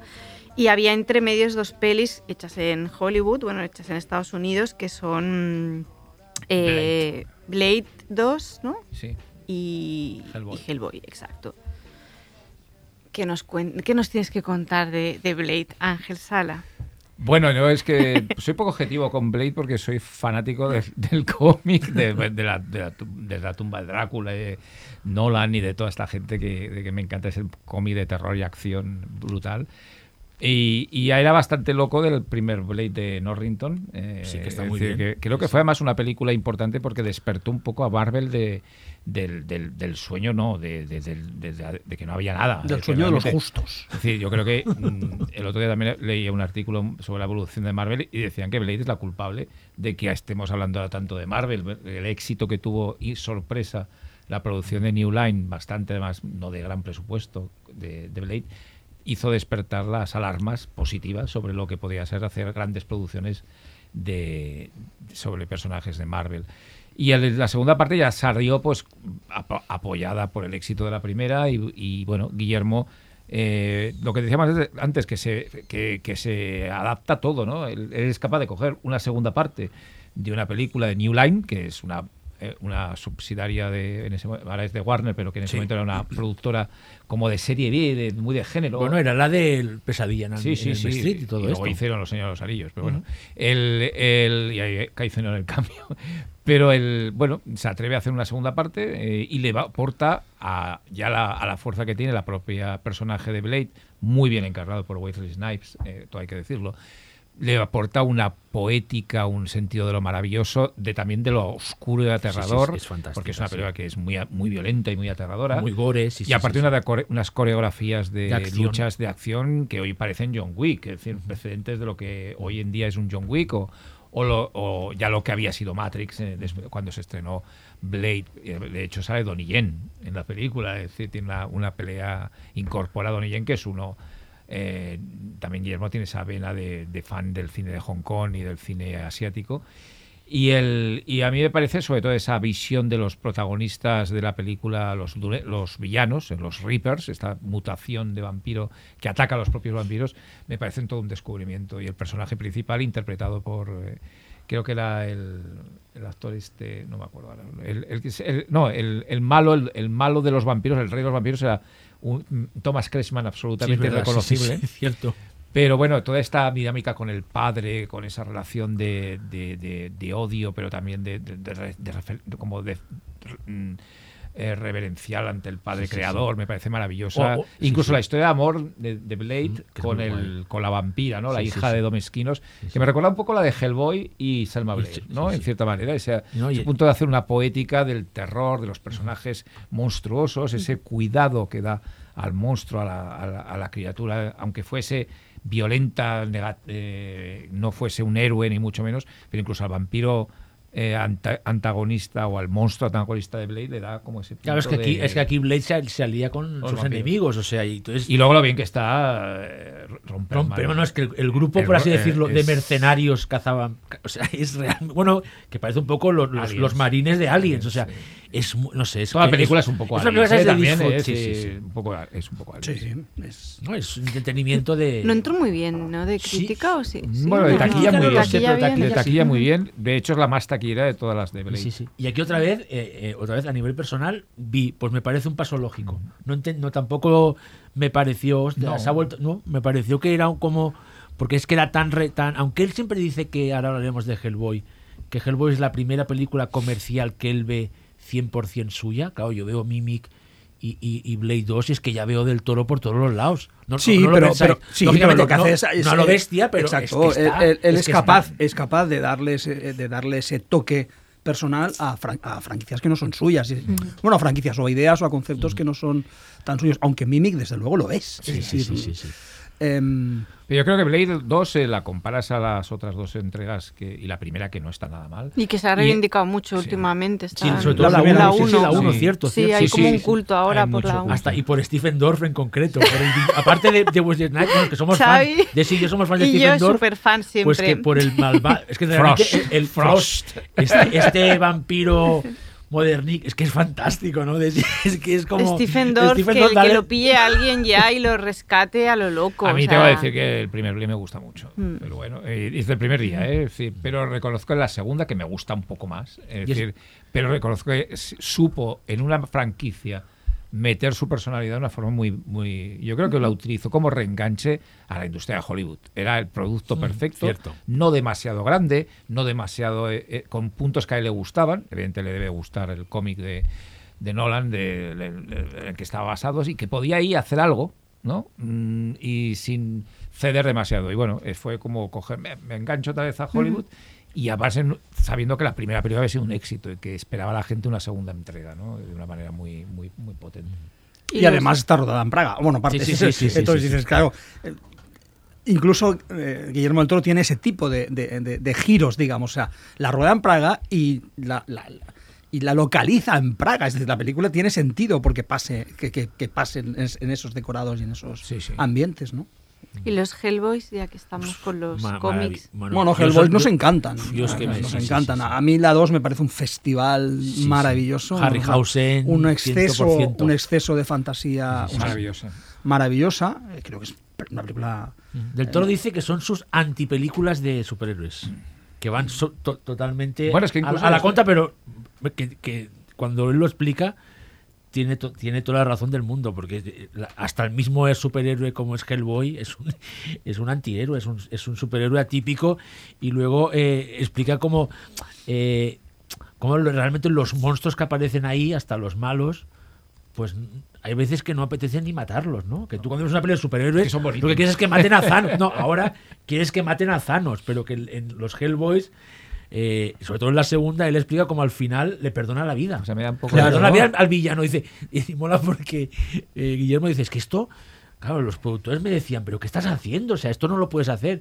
Y el tío decía, no, no, es que yo quiero hacer una antipelícula de superhéroes en la que el superhéroe perdone la vida al villano. No- no- que, no- que el público decía, no, no tendrá la satisfacción de ver. Y el tío ahí, como ves, como haciendo dos películas comerciales, aún así iba contracorriente, ¿no?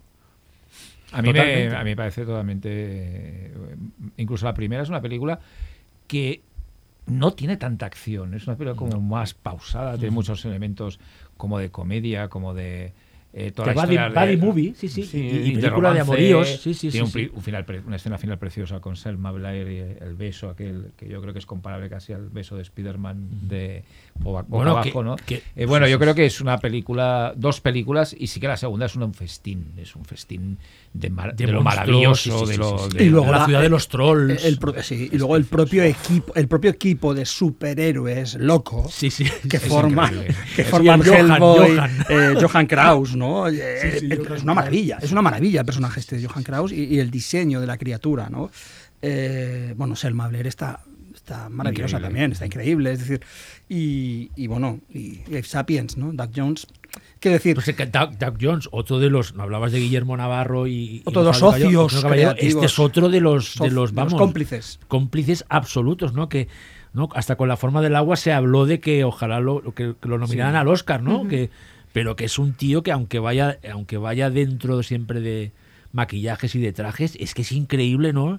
La humanidad Hombre, que le da. y Lo que pasa es que una Jones es su voz siempre Sí, sí, sí. Y, y es su actuación, está y claro. los está, movimientos, está la claro que es un actor, mímica. está, está claro que es, él encarna a los personajes, ¿no? aunque vaya se- sepultado en toneladas de, de- de prótesis y, y de es.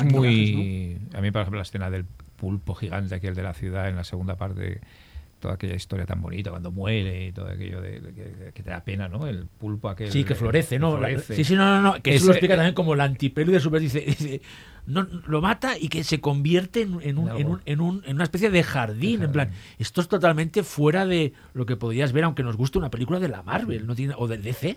O sea, es como una cosa chaladísima, ¿no? Que, que, por cierto, esa pelea es alucinante. Cómo está. Ese universo viene del propio mundo de Mike Miñola, que Sí, sí. es esa adaptación de eh, dioses antiguos Los y ocultismo o- nazi. oculti- claro, toda esa mezcla maravillosa sí, de, sí, de- sí. de- de- de elementos dispares, pero que al mismo tiempo todos juntos hacen una mezcolanza extraordinaria. Eh, bueno, y, y del Toro la lleva a, ostras, la lleva a un nivel más, la lleva a, eh, pues eso, mezclar el ocultismo nazi con los antiguos cultos, con monstruos, Y eh, con monstruos Lovecra- Lovecraftianos, con dimensiones paralelas. Y, decir, yo te diría que también hay mucho ahí de que él- algo que le gusta mucho, que es el Cayuega, que luego lo demostrará en Pacific Sí, claro. Pero que aquí en- ese monstruo de la ciudad es ya un precedente de Pacific Rim y aparte recuerda mucho a cosas que hemos visto en, en Godzilla contra Violante, aquel Sí, monstruo sí, sí, sí, flor. Y además hay una, un tema que él, hay una película que a él le gusta muchísimo, que es Frankenstein Conquers the World de Ishiro Honda, donde al principio hay nazis.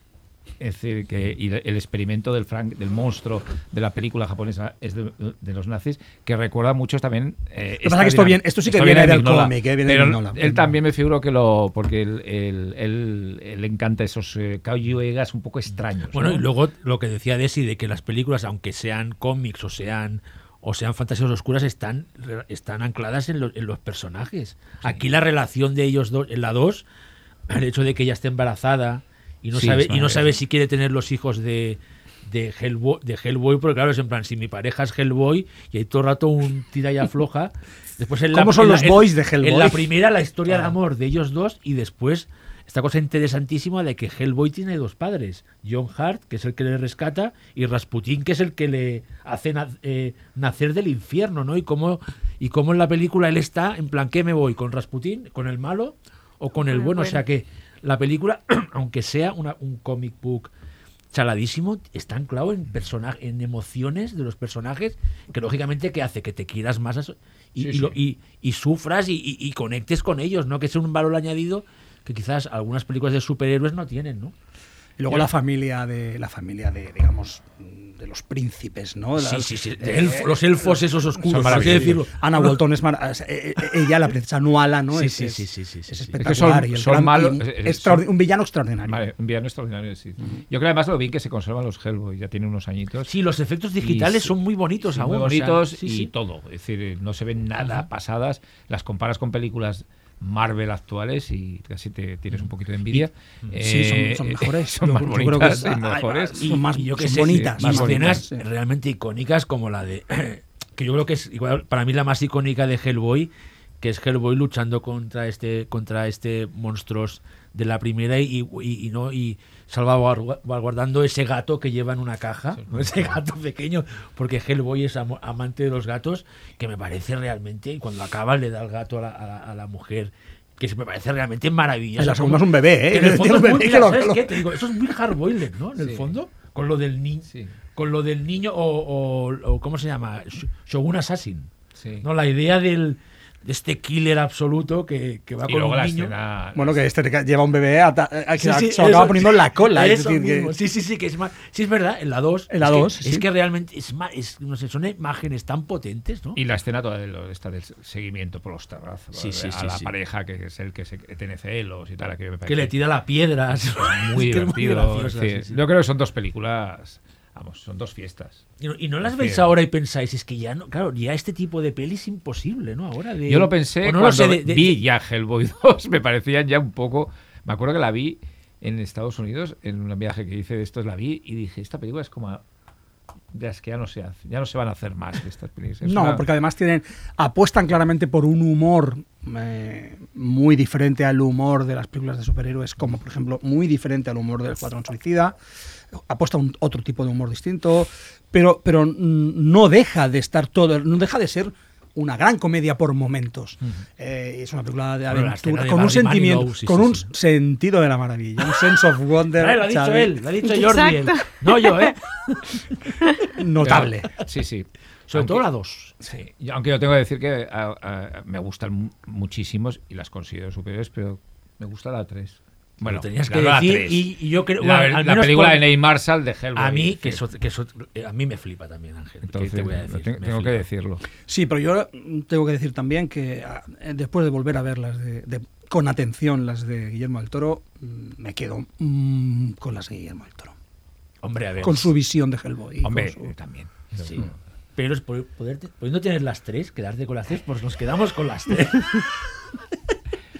Bueno, hacemos ¿No? una, una lancita. hombre yo Una creo que lancita. hace tiempo que en ningún sitio se hacía est- esta esta oda a los Defensa a Hellboys, los. Hellboys, del 1 y la 2 ¿eh? me refiero eh, Y al que mira si Hellboy queréis. 1 cuatro estrellas del Letterboxd Hell- Hellboy 2 cuatro y media y igual el próximo visionado ya son Ya son cinco. cinco, Puede ¿Estás subir de a acuerdo, Jordi? cinco, ¿Estás de puede acuerdo? subir a Bueno, yo estoy. eh, están entre quizá las que más me gustan. Mira que me gustan todas las. Pero las que más disfruto.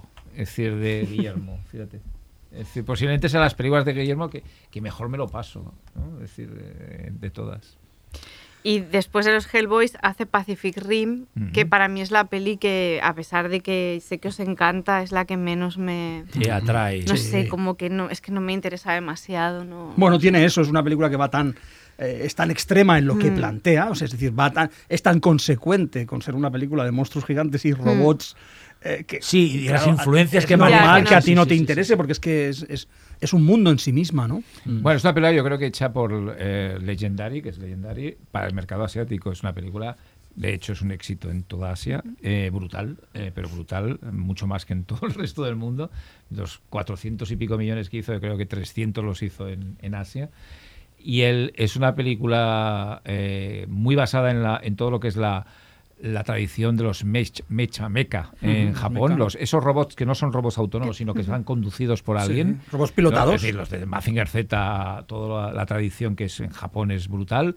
Y luego da el Kaiju Eiga, evidentemente. Él está obsesionado por el Kaiju Eiga, él siempre lo ha dicho. Curiosamente, un Kaiju Eiga un poco especial, le gusta mucho eh, la- la- las películas de Frankenstein Conquers the World y War of the Gargantuas, de la cual sí, sí, que son- Rim que me flipan tiene dos. bastante que Sí. Y luego eh, a él siempre, siempre ha, ha manifestado una, una cierta eh, devoción por Gamera, curiosamente. Y curiosamente los monstruos, los kaijus de Pacific Rim, se parecen mucho A Gauss. a Gauss. Sí, al primer, al, a uno de los villanos de la saga Gamera, curiosamente. A ver, eh, a mí lo que me gusta de Pacific Rim, aparte de los monstruos gigantes y los robots gigantes que a mí me flipan, tengo que decirlo, soy fan de incluso hasta de Transformers, pero el, el, lo que me gusta es ese mundo que se crea detrás de los de los eh, de los kaijus, ese tráfico de los órganos, de los, de los ese universo que crea Guillermo a través de lo que hay detrás de esa invasión de, de monstruos desde otra dimensión. Eh, bueno, que hay un comercio de las glándulas, de los tal. Sí, hay- sí, sí. hay- las ciudades están decoradas con los restos de los, de los eh, kaijus caídos. Todo eso me parece un universo muy flipante. Y, y es una película que sí que quizá es muy de nicho. Sí. Pasa que técnicamente es una película asombrosa. Lo ¿eh? que- Es decir, lo que sí que se- Es, impresionante. Totalmente de acuerdo, Ángel. Además, lo que yo creo que sí que se le puede valorar de sí es, es la seriedad con la que Guillermo se toma una cosa así. Es decir, lo que, ha- lo que ha comentado Ángel, ¿no? Es una película muy de nicho, pero que tiene un mundo absolutamente mm, planteado como si, vamos, que es que a Guillermo le va, le va la vida en ello, en crear ese, ese universo, ¿no? Y se nota que disfrutó haciendo la película y el resultado es interesante, aunque, aunque la película pueda echarte para atrás, porque al final no deja de ser eso, una película de mechas, de robots pilotados Sí, porque es gigantes, que luchando contra monstruos gigantes. La ¿no? parte esta humana de la peli sí que es la más, ¿no? Hasta Sí. el protagonista es el, ¿no? ¿Cómo se llama este actor? El de Charlie Hunnam. que es como, bueno, es un poco, igual le falta algo de, de carisma, ¿no? Igual es la que él está más... es- aquí está más preocupado por el espectáculo visual, que me parece increíble, una, un- que por, ¿no? Por, por explicar una, hasta la historia de él, hasta Lidri Selva, ¿no? Que está muy bien, pero que no...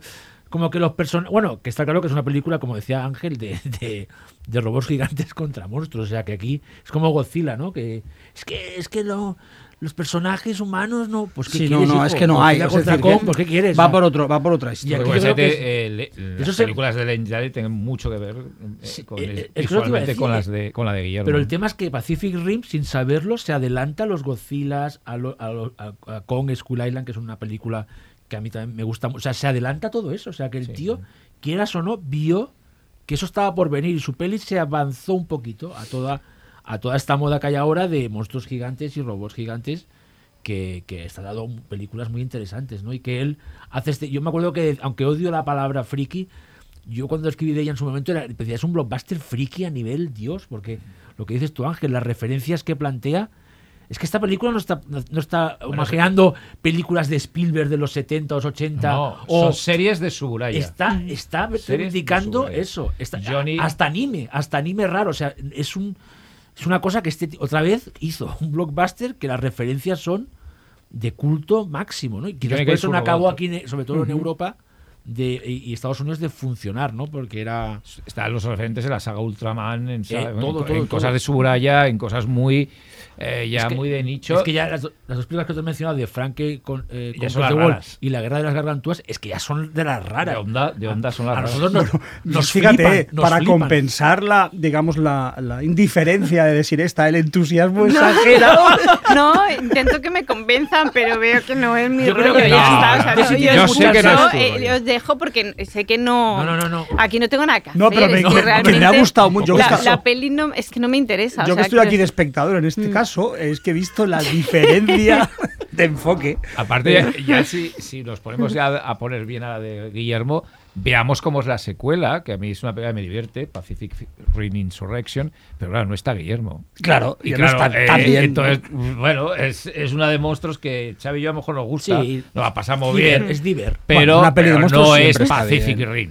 Es decir, la de Guillermo, se nota que hay, hay una- un cuidado que en la otra no hay. La otra ese detalle, ese cuidado, ese mimo por las atmósferas, por el universo, que, que la de Guillermo es brutal. A mí hay un momento, tengo que decir, un momento friki de aquel año fue cuando el, el coge el barco en la mano y le como si fuese un bate de béisbol y se va contra el monstruo a pegarle de hostia. Aquel momento es Ya está, es que más quieres. Es que es así, es que es otra liga. Pero ahora estoy flipando o en el pase. Estábamos en- Está- en- Y estaba Idris Elba, ¿no? claro. Sí, Vino sí. Vino, vino, es verdad. Con una ver, ese- camiseta es que, nos, que Ese muy pase, lo, larga. organi- Guapísimo, ese Claro, ese pase que lo organizamos en- en Sitges Sí. y de En repente el- en el- en Warner nos los- dijo el- que Idris estaba Aribao rodando. Club, algo así. Club en la sala. Que Idris Elba camiseta estaba- en estaba rodando en Así Barcelona. rollo desigual, que nos inquietó sí, sí, un poco, sí, en plan, sí, ¿por qué sí. lleva esa Que es camiseta? el mariscal, ¿no? ¿Es la película? Es No, mariscal. la de, ¿no? estaba rodando aquella cosa de. No, no, pero que él, el personaje no le llaman mariscal o es algo mariscal. así. Estaba rodando una, película con Idris Elba, eh, antes de que se pusiera de Bueno, moda y, Idris se- Elba. y además estaban, estaban eh, bastante atrás en la sala y hizo todo el, El- el paseo, el paseillo y la Claro, yo estuve con él hablando. Qué fuerte, eh, porque, es verdad, eh, estábamos un ahí. rato en el, arriba del Club Doré, recuerdo, eh, cuando vino. Y además era un tipo que, que impresionaba. Por Hombre, su Es que en altura esa Impresiona, época, impresiona. Para nosotros era Impresionaba bastante. Era, era uno de los de, de Wire, era uno de los Sí, por cierto, me pareció un tipo estupendo, era un Sí. tipo encantador. Oye, estaba, rodando es en verdad, Barcelona una Desi. película no con Sean Penn. no me acordaba. No, no, que fuimos, Sí, era sí, como sí, una Mira, noche- me la voy a poner esta Eh, noche en homenaje a Idris Escúchame, fue una noche como de gala, ¿te acuerdas? Fuimos ahí Claro. en plan, ostras, Idris En plan Elba, fan, es ¿eh? que fue es que fue una noche de gala. Hombre. Y, y- y si hacemos el repaso histórico,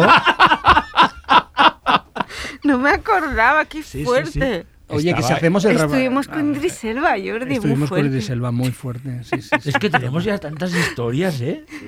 Jordi, te he cortado la No, no, iba a decir que a- antes de que pasemos a las siguientes, Mm.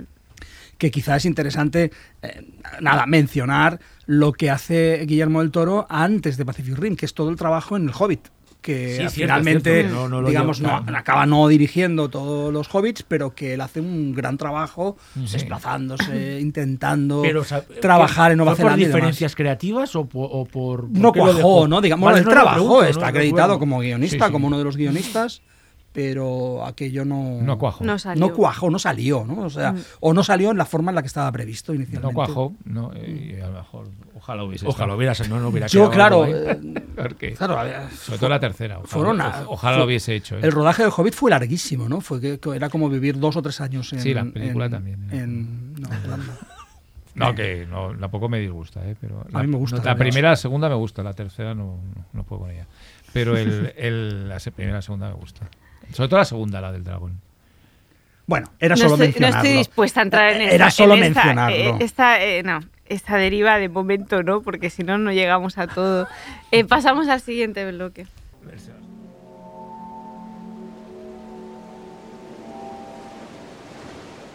Sube la marea nocturna en Radio Primavera Sound.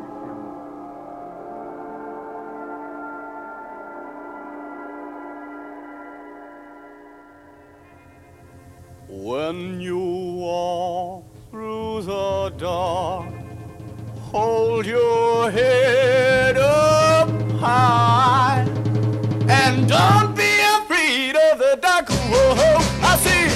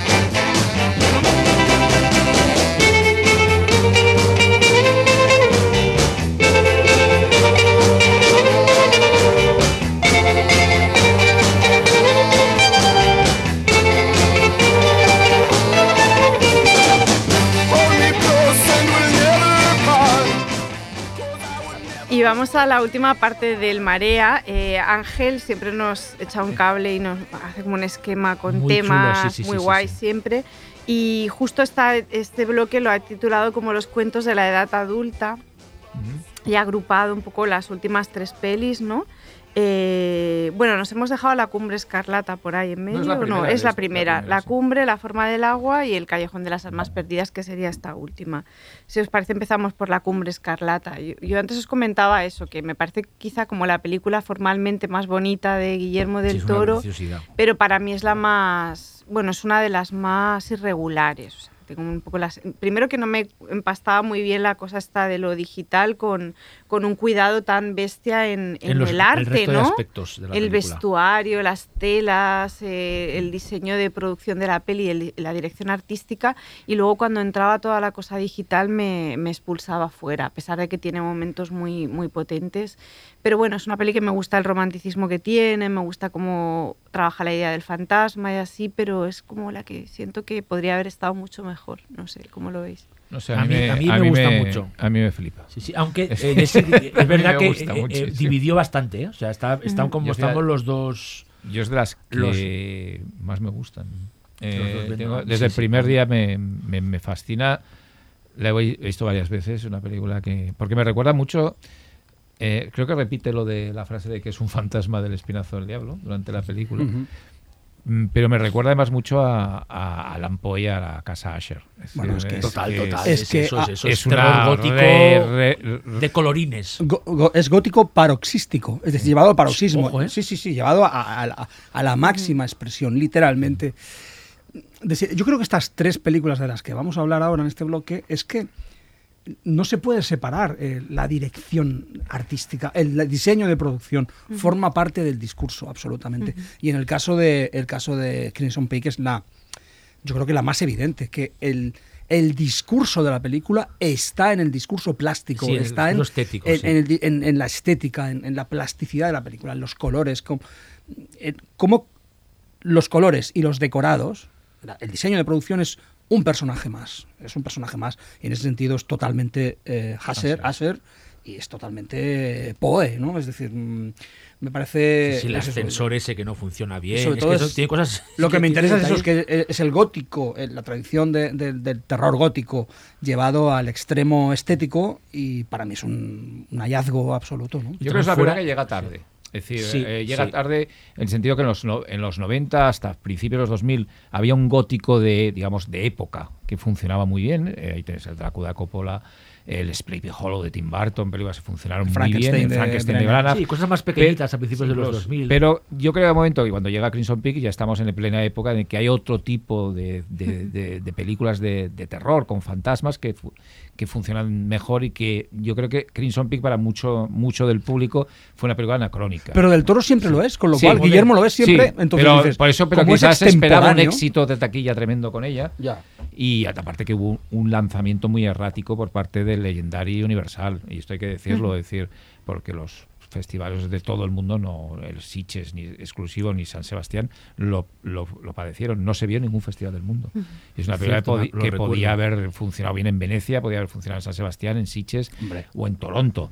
Y no, por una decisión absurda de Legendary, la película no se pudo ver en festivales, con lo cual eso entró mal. Entró mal, una película que Universal no la lanzó como... Me acuerdo que se estrenó el mismo día que Marte, Ridley Scott, que fue un éxito de taquilla espectacular. Y ya, eh, bueno, ahí tuvo ese punto de, de- de- de desgracia en la taquilla que le marcó mucho, porque esta sí que era una película carita y una película con actores y, y potentes y que de la que se pensaba que podía sacar mucho dinero en la taquilla. Yo creo que es una, eh, una- un- lo- yo estoy de acuerdo con Jordi, es la el, el no va más de- del delirio gótico, es el paroxismo gótico por excelencia. Eh, lo que dice Desi de los efectos digitales, a mí sí que me, en un principio quizá me sorprendió un poco que utilizase tanto los efectos digitales, pero sí que los, a mí, para mí, sí que también estoy de acuerdo contigo, Xavi, Yo que los utiliza bonitos, bien. Y yo mira que me sí. molestan, ¿eh? Los efectos digitales. Habría que ver con el tiempo dentro de a ver cómo aguantan, ¿no? Pero no es no me molesta, lo- quizá me, me fascina tanto todo lo demás que bueno, triángulo lo- Pero vamos, los que, echamos, los que echamos los dientes de, de aficionados al fantástico eh, leyendo a Poe y, con- Sí, y hombre. locos por Poe, esta película es un festín, vamos. es un festín. Es un sí. festín Bueno, yo- yo que sé, hay, hay detalles maravillosos. Bueno, y de hecho lo del ascensor, luego esa escena de cuando eh, acuchillan la cara de, Oh. de Jessica Chastain. Es como, pero esto que es, o el asesinato del padre de, de Mia Wakisoba, es brutal contra, Contra el baño, Contra la- el baño, que es- son estas salidas, son estas películas que uno dice, sean más o menos redondas, y dices, pero ¿cómo hay alguien que se ha atrevido a hacer así, es- algo así a esta escala? ¿No? De, de- de- que luego cuando hablemos de la de Maraley, que Lo mismo. es lo mismo. De, o sea, de repente ¿cómo dices, oye, un- esta violencia en esta Sí, sí, sí. película. ¿Cómo haces esto ahora? O sea, en plan, en, en ese nivel, ¿no? Que te podrá gustar más o menos o cosas que te funcionarán más o menos. Pero ostras, es que realmente. Bueno, nosotros sí que la pusimos, ¿no? Al final en, el- con Guillermo en un programa doble con Con- con Suspiria, Suspiria. Porque él quiso que esa película se viese con Se Suspiria con- y, y fue un programa doble espectacular en, en Sitges y realmente sí que las ¿Y dos películas tenían un diálogo. Él creía que había un diálogo entre Sí, esas dos películas sí. y, además fue con Darío 50 Argento delante. Yo no lo veo. Bueno, Que- así a priori, hombre, si rascas seguro que encuentras conexiones, pero no es evidente, ¿no? No. No, es un. Pero él, sí, sí. él no lo pidió. Bueno, en ambas, eh, en ambas eh, la, la puesta en escena eh, Mm. es fundamentalmente plástica, digamos, no necesariamente narrativa, y entonces, bueno, yo creo que juegan a, a eso. Y bueno, fue la ocasión perfecta para que Guillermo del Toro dijera en público que suspirara la capilla Sixtina, del horror. Eso, que fue precioso. Y mira, hablando de, de, de- de la cumbre escarlata, relacionándola con Nightmare Alley, antes de hablar también de, de Shape of Water, del toro, como mira, esto me recuerda siempre al, al- cuando hablamos de, en su momento del Drácula, cómo Bram Stoker metió esos, esas cosas de tecnología que existían en esa época, ¿os acordáis? El gramófono y estas cosas. Entonces, eh, del toro hace lo mismo en las películas que él hace de época. Y, y si os acordáis, en la cumbre escarlata tiene el detalle ese del, del- de los, de los ¿cómo se llama? cilindros de cera que graban las Sí, conversaciones, sí, sí, que es maravilloso, que era real. Y si acordáis en, en Nightmare Alley, está el artilugio que tiene Kate Blanchett para grabar las conversaciones. E- Esa gra- protograbadora de los años 40, Ujú. que cuando la enchufas, ¿no? hasta el sonido que dices, este tío este, este está, está loco, ¿no? Pero él, pero, pero eh, en plan, él se Porque informó también- sobre esas grabadoras No, no, de porque, de porque, cera. porque Guillermo también tiene ese aspecto de arqueólogo Eso de los mismo, de medios, la- pero de arqueólogo de la cultura. tecnológico, Sí, sí, de los está- medios de, de los medios de, de- de- de de- comunicación y transmisión. y, sí, están, sí. En, y están en las películas, ¿no? Y estos dos detalles que para mí suman enteros a que a mí de mala ley ese artilugio que tiene Kate Blanchett para grabar esa sí. Bueno, protograbadora. ya- ya entraremos en el Mala Sí, sí, Ley, ya- ya- ya- ya ya- discu- ahora discutiremos, es maravilloso, pero- es maravilloso, es maravilloso. Em, Y bueno, después de la cumbre. Después de la el- cumbre el gran viene hit, el ¿no? hit el gran de hit general de, de- más que el laberinto del fauno incluso, ¿no? el hit que más divide también, ¿no? Sí. Bueno, yo no Sí, soy, sí. yo no, a mí No no, me fan de- no. de- O sea, yo de la forma del agua defiendo su existencia con capa y espada, en plan, toda película que parta de una devoción absoluta al fantástico y que se acerque de forma honesta y que no tenga coartadas de ningún tipo, simplemente amor al género y que encima sea cruce lo romántico con lo monstruoso, ya juega a favor mía. Pero sí que es verdad que para mí, y no quiero que suene despectivo, pero va a sonarlo, tiene una- un puntito a Meli que me echa un poco para atrás. pero, pero a Meli, le, bueno, a Meli le gusta a mucha gente. Sí, también. no, no, pero- me refiero, no. Yo me defiendo. Yo, yo- pero yo quiero- soy fan a muerte de Amelie. Me muero, mu- o sea, me- Esto- esto, sí esto que no no me me lo esperaba esperaba. yo. Lo siento. A mí a mí O sea, acabamos No puedo de decir. De hecho, la- de hecho, la vimos Ahora de, ya- de le hecho la programé en Sitges. le que fue una de decisión mía. Le ¿eh? acabas de robar el protagonismo a Guillermo del Jordi era el subdirector del festival y sabe muy bien que fue una decisión mía programar a Amelie. Sí, sí, Ahora es sois más. todos fans de Amelie. No, no, No, no, fue yo- mía, digo, yo no, Jordi no. lo he metido, fue mía. No, no, ¿eh? no. Ángel es muy fan. Ángel es muy fan de Amelie y yo lo que sí que puedo decir es que no entiendo el hate a Amelie. Jamás lo he entendido.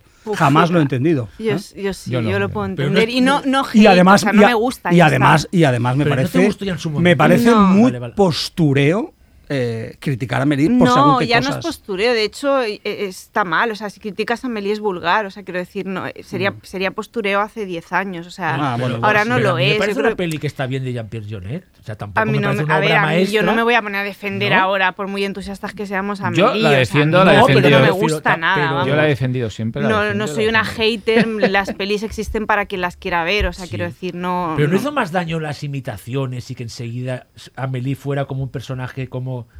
De hecho, hasta habían anuncios de televisión, ¿no? Que, que imitaban a Bueno, Amelie. No pero fue que- más como los fans. en- No sé, ¿me, me entiendes, Desi? A mí Que la peli no está tan mal, ¿no?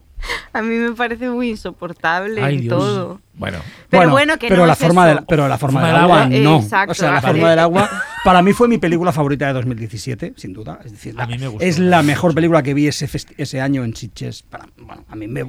Ángel lo sabe. como- juntos, Ángel, me y acuerdo. tú también lo sabes. Entonces, como contigo. salí yo de la forma del agua. sí, sí, sí, a- Hay a quien le puede tirar para atrás, es el, el puntillo romántico en este. A mí me Sí, parece. naif, a mí me o- parece eh, un canto de amor al fantástico y a la diferencia, que parece una tontería decir, ay, lo típica chorrada hacer una película so- celebrando la Bueno, sí, diferencia. sí, está re- Pero me parece una celebración de lo fantástico y de la diferencia y de la otredad y de lo eh, y de lo extraño y de lo extravagante, mm, que uno de los mejores A mí, manifiestos. yo estoy totalmente de acuerdo contigo.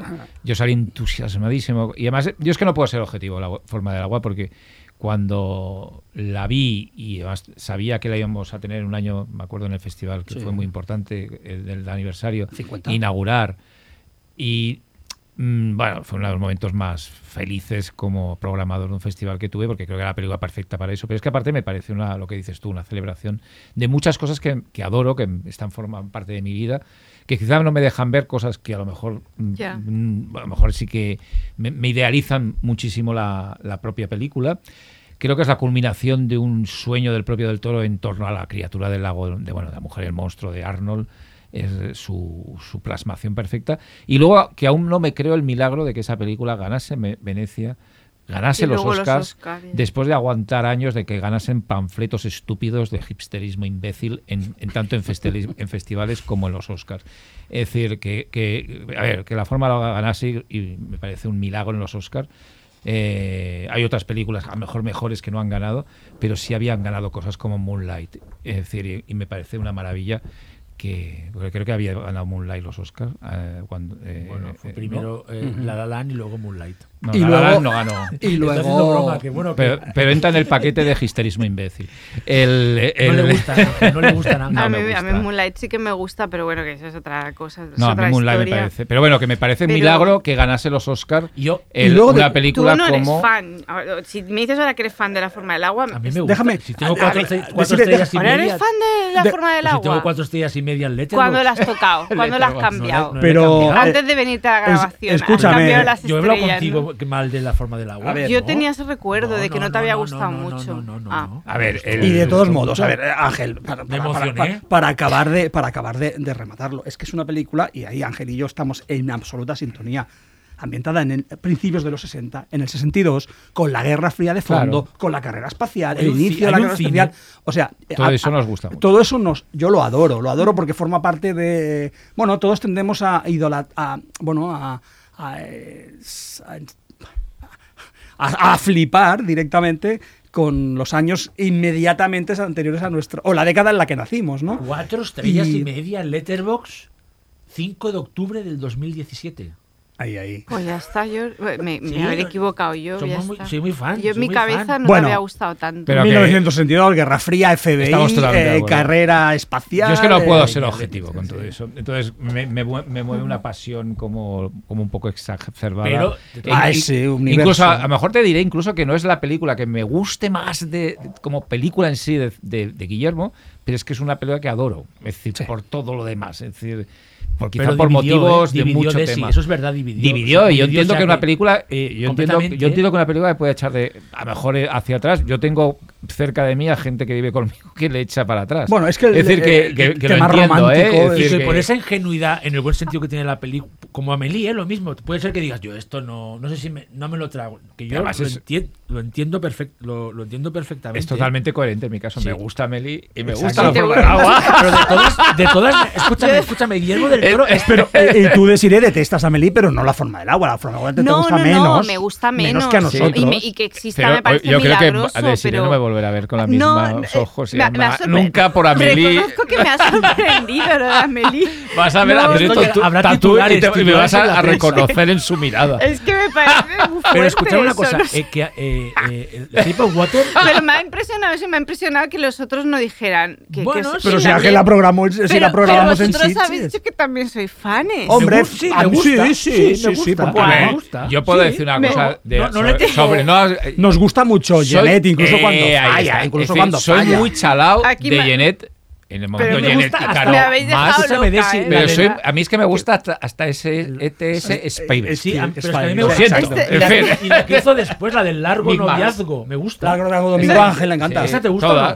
o no? Es que, Desi, es que tengo que decir que me soy un poco un- soy muy Jenet. No, vamos a, no vamos a hacer especial Sí, Jenet, nada, eso fuera, lo fuera, digo fuera. ya de No, pero Me gusta antemano. Jean-Pierre ahora, Si volviendo a la queréis seriedad. hacerlo, tenéis que buscar otro host, otra host para ese día. volviendo a la ¿eh? seriedad, volviendo a la seriedad. Creo que este programa es mi, mi- mi perdición. Sí, pues sí, No, no, no. de El fan de Amelie. fan de Amelie, Es fan de muy Amelie. fuerte lo de Ángel Eh, con Amelie. Pero está Eh, muy bien que salga del armario en ese aspecto, Ángel.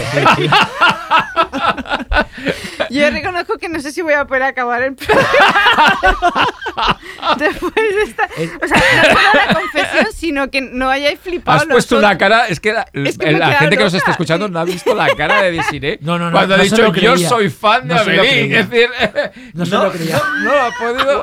Pero me he quedado loca. sí. Ha sido, por favor, no teníais un, un momento. Este tendría que estar grabado. Tenía que Sí, estar grabado porque ha sido el momento más fascinante Es de que nuestra que- trayectoria co- co- como, que- como amigos y Y pillado, yo me compañeros. lo espero todo, pero, pero lo de Amelie No me ha dejado loca. Te ha Me ha dejado muy con loca. el culo torcido. Exacto. Eh, ¿Cuántas estrellas?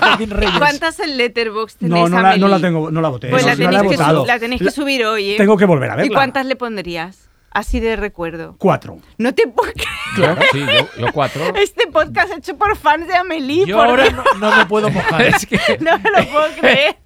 A ver, Xavi. Es que estoy buscando. mira, me la voy a comprar mañana en Blu-ray. no En. Está, en el- está la nueva edición. Vais ahora al salir, Vamos, igual os vamos. da tiempo de ir no a- la tengo. a ¿no? comprarla. Ya veré lo Os da tiempo no ir a pillarla ahora. Hay que comprar Amelie. A ver, comprar Amelie. Escuchadme una cosa, Ay. rápidamente. Ahora hablando un poco más serio, Más para acabar de Shape of No, si Water. Ángel lo ha hecho muy en serio. Sí, no, no, es Shape of Water. Ángel nunca bromea, ¿eh? No, pero, pero que Shape of Water, a mí una de las cosas que, que, aparte de este, de este homenaje, de este, de este canto de amor al fantástico, que es que, claro, justo un poco antes de que empiece toda la hora esta conservadora chunga, él saca una película en que defiende la a los homosexuales, a los o sea, que es un realmente es una película que se adelantó un poco a Es queer. es queer, no, no, es terror queer y se adelanta a toda la ola que ha venido conservadorista ahora de que a esta gente se le están ahora, a, a muchos se le están recortando eh, eh, derechos. que mere- y, y el tío, justo cuando, cuando, antes de que todas las películas fueran una alegoría de Trump, él ahí, justo en el mismo momento, saca esta peli. Ojo, ¿eh? Claro, pero es ¿Cómo que la ambienta, leer la en los 60, a Eso. principios de los 60, es decir, antes de que antes de que digamos eh, antes de Kennedy, por decirlo de algún modo, ¿no? Es decir, o sea, Aparte, yo creo que para, para todo lo que es la filmografía de Guillermo, La forma del agua es una película que te puede gustar menos o más que otras, pero es una película que es un- una culminación. Ya no por los premios que gana, que son evidentemente importantísimos, ¿no? sino como un reconocimiento de todo lo que ha hecho en ese, he intentado hacer en el mundo del, género y en el cine, ¿no? de la aportación. Y muy rara vez eso se le valora a una persona, por lo menos se le valora en, en el momento. A lo mejor sí, después se le dice, uy, cu- ¿cuánto ha hecho Terence Fisher por el fantástico? ¿no? Pero él, a Guillermo tuvo la suerte y los que queremos a Guillermo y nos gusta la filmografía de, de Guillermo, pues que eso ocurriese en ese momento. Xavi ¿no? está subiéndole No, las no, estrellas en no. mientras Que estás Ángel- hablando Ángel. Ángel tiene a Amelie y a- escúchame, y a la forma del agua. Le puse dos. un, un tres y medio, tiene un tres y medio que está Un bien. tres y medio no es siete. nada, Xavi. Es Pa- un 7. Para ti un tres y medio, Para mí un tres para y un medio es mucho. entusiasta un tres y medio, es nada. Entusia- ¿Un 7? ¿Pero qué más Para un fan un tres y No, no, medio no, no, no, no. es un dos y medio. No, A medio es un alguien tres más y medio. que conozcamos. ¿Verdad Uf, que un tres y medio yo no es nada tres para guay. Xavi? Que todo le pone cuatro. bueno, un 3 y medio es una peli correcta, ¿no? Pero para Xavi Buena, es no. poca no, cosa. No, no, no, no, Tres y medio es una un buena. es un Xavi le ha subido una estrella mientras hablaba Ángel. Yo no, si yo, yo no, que yo no le he puesto. Estaba haciendo así con el dedo, iba subiendo las estrellicas para que luego no digan que... Oye, eh, Se impone un de- programa dejadme- ¿eh? Sí, dejadme que haga una pequeña dejadme que haga una, una, Especial a Melis sin decir una enmienda a lo que he dicho, que he Exacto. dicho que, que en el Una 62, en la forma de la web antes de Kennedy, no, es a principio, sí, digamos, que- de, sí. de, la, de la presidencia de Kennedy. Y nos quedan eh, El Callejón de las Sí. Almas Perdidas, que es la peli que se acaba de estrenar, Ujú, que yo no he tenido ocasión de verla, ya os lo comenté antes. ujú. que no es Amelie. No es Amelie. Empiezo yo si os parece y así ya... Yo solo una cosa antes de que claro. entres de... Yo, yo una cosa que es verdad que yo la, la primera versión de la novela, la primera adaptación, no la conocía y la vi hace poco no, no sé si es despiste mío o la peli no, es tan no era tan No, es conocida. bastante oculta. Pero lo que me sorprendió es que es una peli gran, es una peli de estudio, Oh, no es una sí, serie B, o sea, es una peli que, pero que es una peli que se hizo Power, con dinero y con- yo eh, de golpe en mi cabeza era como que era una serie B y por eso y no y fue una peli que en su momento Y de un director De de, de- de los artesanos que trabajan Mm. para el estudio, Edmund Baldwin. sí muy- y con Tyrone. Power que era como el momento Bueno, de hecho es que la, ante- la- a, a- a Tyrone Power antes lo había petado con El filo de la navaja, que, era, que era una película mística y una película... ¿eh? Sí, exacto. Es decir, es que eh, Nightmare Alley fue la cara oscura, la cara oscura del filo de la navaja, que es una película que habla sobre la... la bueno, Autosuperación. Y tiene La cosas, autosuperación, y- y tiene con cosas un de melodrama también. muy- sí, sí. muy- muy- de la que también hubo un remake. pero quiero decir, Bill John Murray- Byron, de John Byron. y Bill Murray. Quiero decir que es una película muy influyente desde una, una, un- una película muy influyente de- en, el, en el- en el ámbito de los buenos sentimientos y aquí quisieron ser ir al otro lado a, Sí, sí. a- a la absoluta ruindad moral. Sí, con ¿no? la, con la- aparte con la valentía de, Tyron, de Tyrone Power de querer hacer un papel que realmente di- dinamitaba su imagen, ¿no? Con esa época de Hollywood clásico cuando un actor se de- que, que había hecho de bueno, entre comillas, en todas las películas, hacía de malo, era un Sí, escándalo. era, un- veces- raro, a Power veces en ese papel. a veces era acababa raro, con las carreras Como de- lo fue raro en Testigo de Cargo. Sí, sí. Es decir, Sí. Son dos, las dos películas raras de Ostras, Tyrone es verdad. Yo hace un par de años disfruté mucho de la, de la película de, de Tyrone Po- no, de- de la primera La versión, original, sí. la primera versión de la novela, porque escribimos de ella a propósito del libro de, Sí. De, Caligari, Caligari. de Caligari, como tiene una parte tan importante en el mundo de Sí, las de- ferias sí, y de, sí, y sí, de- adivinación. Sí, sí, eh, tratamos mucho de los aspectos caligarísticos o caligaristas de, de la película, que son muchos, que son muchos. ¿eh? Dicho esto, eh, os cuento, a mí me encanta, me ha encantado la película y me, y me- me parece fascinante. Creo que soy el más fan de todos, pero en cualquier caso os explico por qué. Cosas que me gustan muchísimo de la última película. Me- el diseño de producción, de las dos partes. ¿eh? Es decir, por un lado, lo que construye en toda la feria, en toda la... Lo de la feria Está muy bien. Está La muy bien, es, espectacular. es- es maravilloso. De nuevo tenemos al del Toro que hace del diseño de producción parte con Un arma expresiva, Un arma sí, expresiva, sí, o sea, parte consustancial poderosísima Te del, explica la del- historia también, del discurso de la película. A través del vestuario, a través de los decorados, te explica la película. Forma parte de su discurso esencialmente. Pero la segunda parte también, la parte del Nueva York Art Deco de los años 40, también me parece un fascinante, fascinante. Me gusta muchísimo. Eh, una película que veo, y quizá ahí tiene- es una de las fricciones interesantes, mucho más centrada en el mood, eh, mucho más centrada en el, en el espíritu, en, en- en- en- en lo que la película transmite, las sensaciones, que en el argumento. El argumento es, es, es desca- de- acaba- abracadabrante, como, Sí, sí, como sí, lo es el propio argumento de la novela, ¿no? Por tanto, puede tirarte para atrás. Pero una película que introduce el alcoholismo en la propia puesta en escena, es decir, como en un determinado momento en el que el alcohol tiene eh, un, un- un papel importante, la película cambia también y se convierte en una película, permitidmelo decir así, una película alcohólica, eh, hasta el momento, y antes no lo ha sido, me parece también, a mí me pareció un hallazgo, un hallazgo notable. La transformación de Bradley Cooper, del personaje de Bradley Cooper, me gusta mucho, el descenso moral al abismo, al abismo moral que, que plantea la película. Y hay una cosa que creo que va a ser la más discutida de todas, que es el pastiche que hace con la Femme Fatal. Sí, me parece sí, sí. una maravilla a mí. Me parece eh, esa exageración, esa construcción de una, de una Femme Fatal, de una villana que parece, a mí me recordó mucho a las, a las mujeres eh, a las mujeres fatales de los cómics de Spirit, es decir, una exageración. ¿no? Eso, en eso te doy la razón. es una exageración que la convierte en otra cosa completamente distinta. Es decir, es una mujer que no puede existir. Es una villana, es una femme fatal que no puede existir. Si ya es sublime, digamos, la figura de la femme fatal, en este caso la ha llevado, de nuevo voy a usar la palabra, al paroxismo, la ha llevado a una, a una especie de, de- de- de pastiche enloquecido que a mí me encanta. Eh, sí que puedes discutirle más o menos alguna cosa relacionada con, bueno, puede que Kate Blanchett te guste más o menos, que esté más o menos acertada, pero a mí me parece un, un- un festival, un festival lo que hacen ellos dos.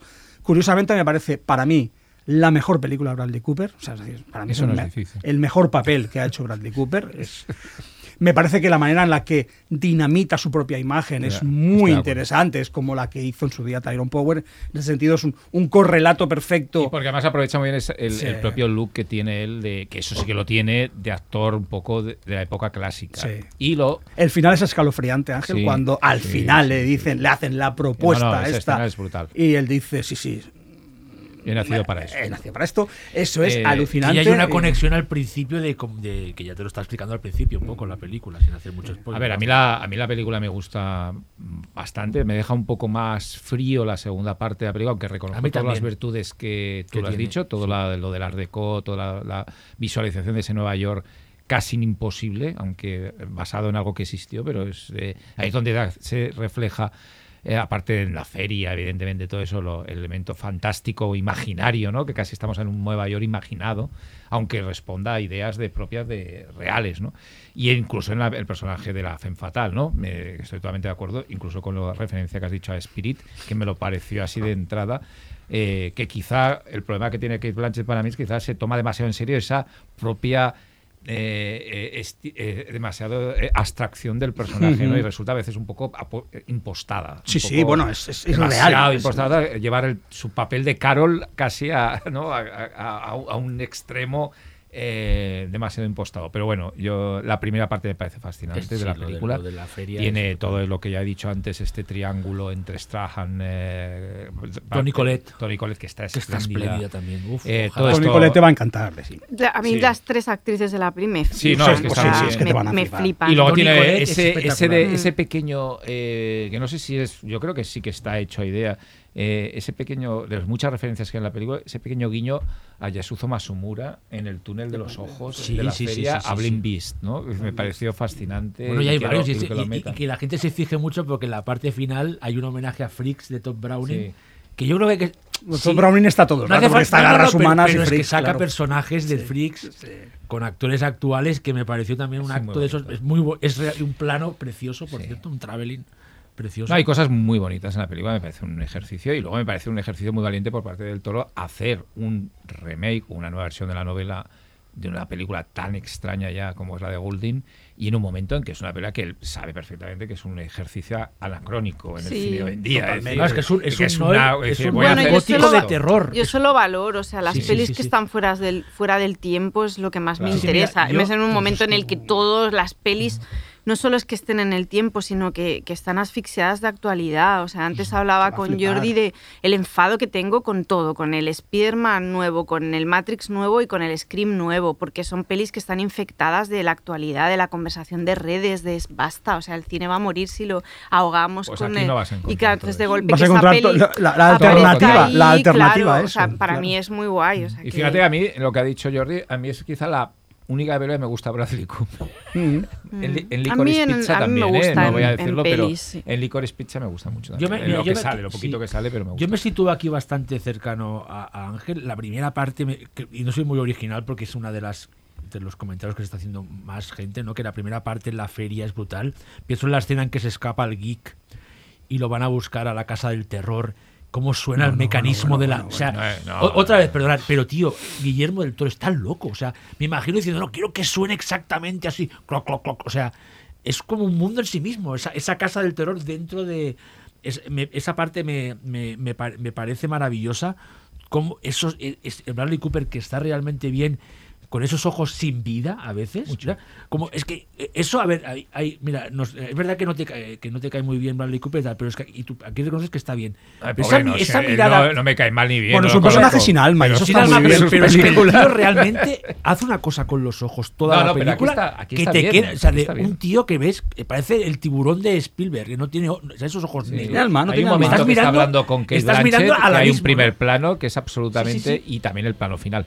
Sí, sí, que estás mirando el abismo, Sí. ¿no? que Pero, es el único momento que tiene algo de vida. pero aunque no, me convenza Eh, de- el- eh, al- eh, es sí, curioso. Pero básicamente, aunque no me convenzca al 100% Naimar Ali, es una extravaganza. ¿Y qué os parece? Que hay que aplaudir realmente. ¿Y qué os parece que hay que verla en blanco y negro? Yo Me quiero verla en blanco negro. blanco y negro. Que- Nos queda nada, Nada. dos minutos. Lo que Vale, pasa vale, es que vale. el color es muy bonito en esa Es muy bonito, pero la quiero ver en blanco y negro. Eh, y, y seguramente mejor hasta me gusta más. Solo antes de acabar, eh, no hemos podido hacer hincapié, aunque se ha apuntado en algún momento las Guillermo del Toro ¿no? productor, ¿no? Como produciendo cosas que sabes que le sí, gustan a él. Y. Eh, Como pues, padrino ¿me del dejas, orfanato ¿Me dejas y- un 10 segundos? 10 segundos porque... Ahora mismo está disponible en Disney Antlers, que Pues es una mira. película que pasó por. Sitges que a mí que me por ahí en encanta, medio eh, que está está escrita Nick por Nick Antosca. Y yo ya he dicho lo de Está Be producida- O sea, ni un solo programa sin meter a Nick No, que ha salido, que sí, que ha sido casualidad. Que, Y yo he dicho lo de escúchame, que Don't De Be verdad, Afraid in the eso- Dark, que es una cosa muy curiosita. Eso, y que el monstruo, sí, que el monstruo que sale en Landlers es muy guay, le pregunté a Nick Antosca cuando lo entrevisté en Sitges.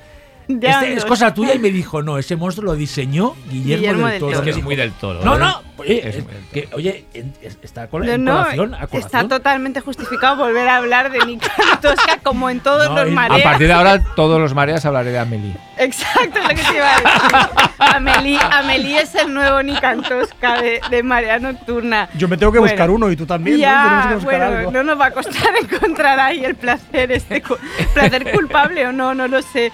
Eh, bueno, dar las gracias a mis compañeros, a Jordi, a Xavi y a Ángel, a Marta e- y a Izaro por ayudarnos con todo el tema de la producción, redes y demás, a André y el técnico, que siempre llegamos tarde y bien pacientes espera hasta el final y no se queja ni nada. Muchas gracias, André, a nuestros oyentes. Y nada, que estamos en las redes, hemos estado un poco desconectados estos últimos días por fiestas y demás, pero, ahora que volvemos. Y gracias volvemos a a, ti, Desi, por otra tope. vez conducirnos y aguantar gracias. nuestro Gracias, entusiasmo Gracias por aguantarme y mis delirios. Del Es Toro, lo que te iba a decir. pero Venetianos. reconoce que solo por lo de Amelia valió la Es lo que iba a decir, que en nada, el siguiente podcast, recordad que es un podcast hecho por fans de Amelie. Nos encontramos en breve, el mes que viene más. Muchas gracias. Chao. Chao.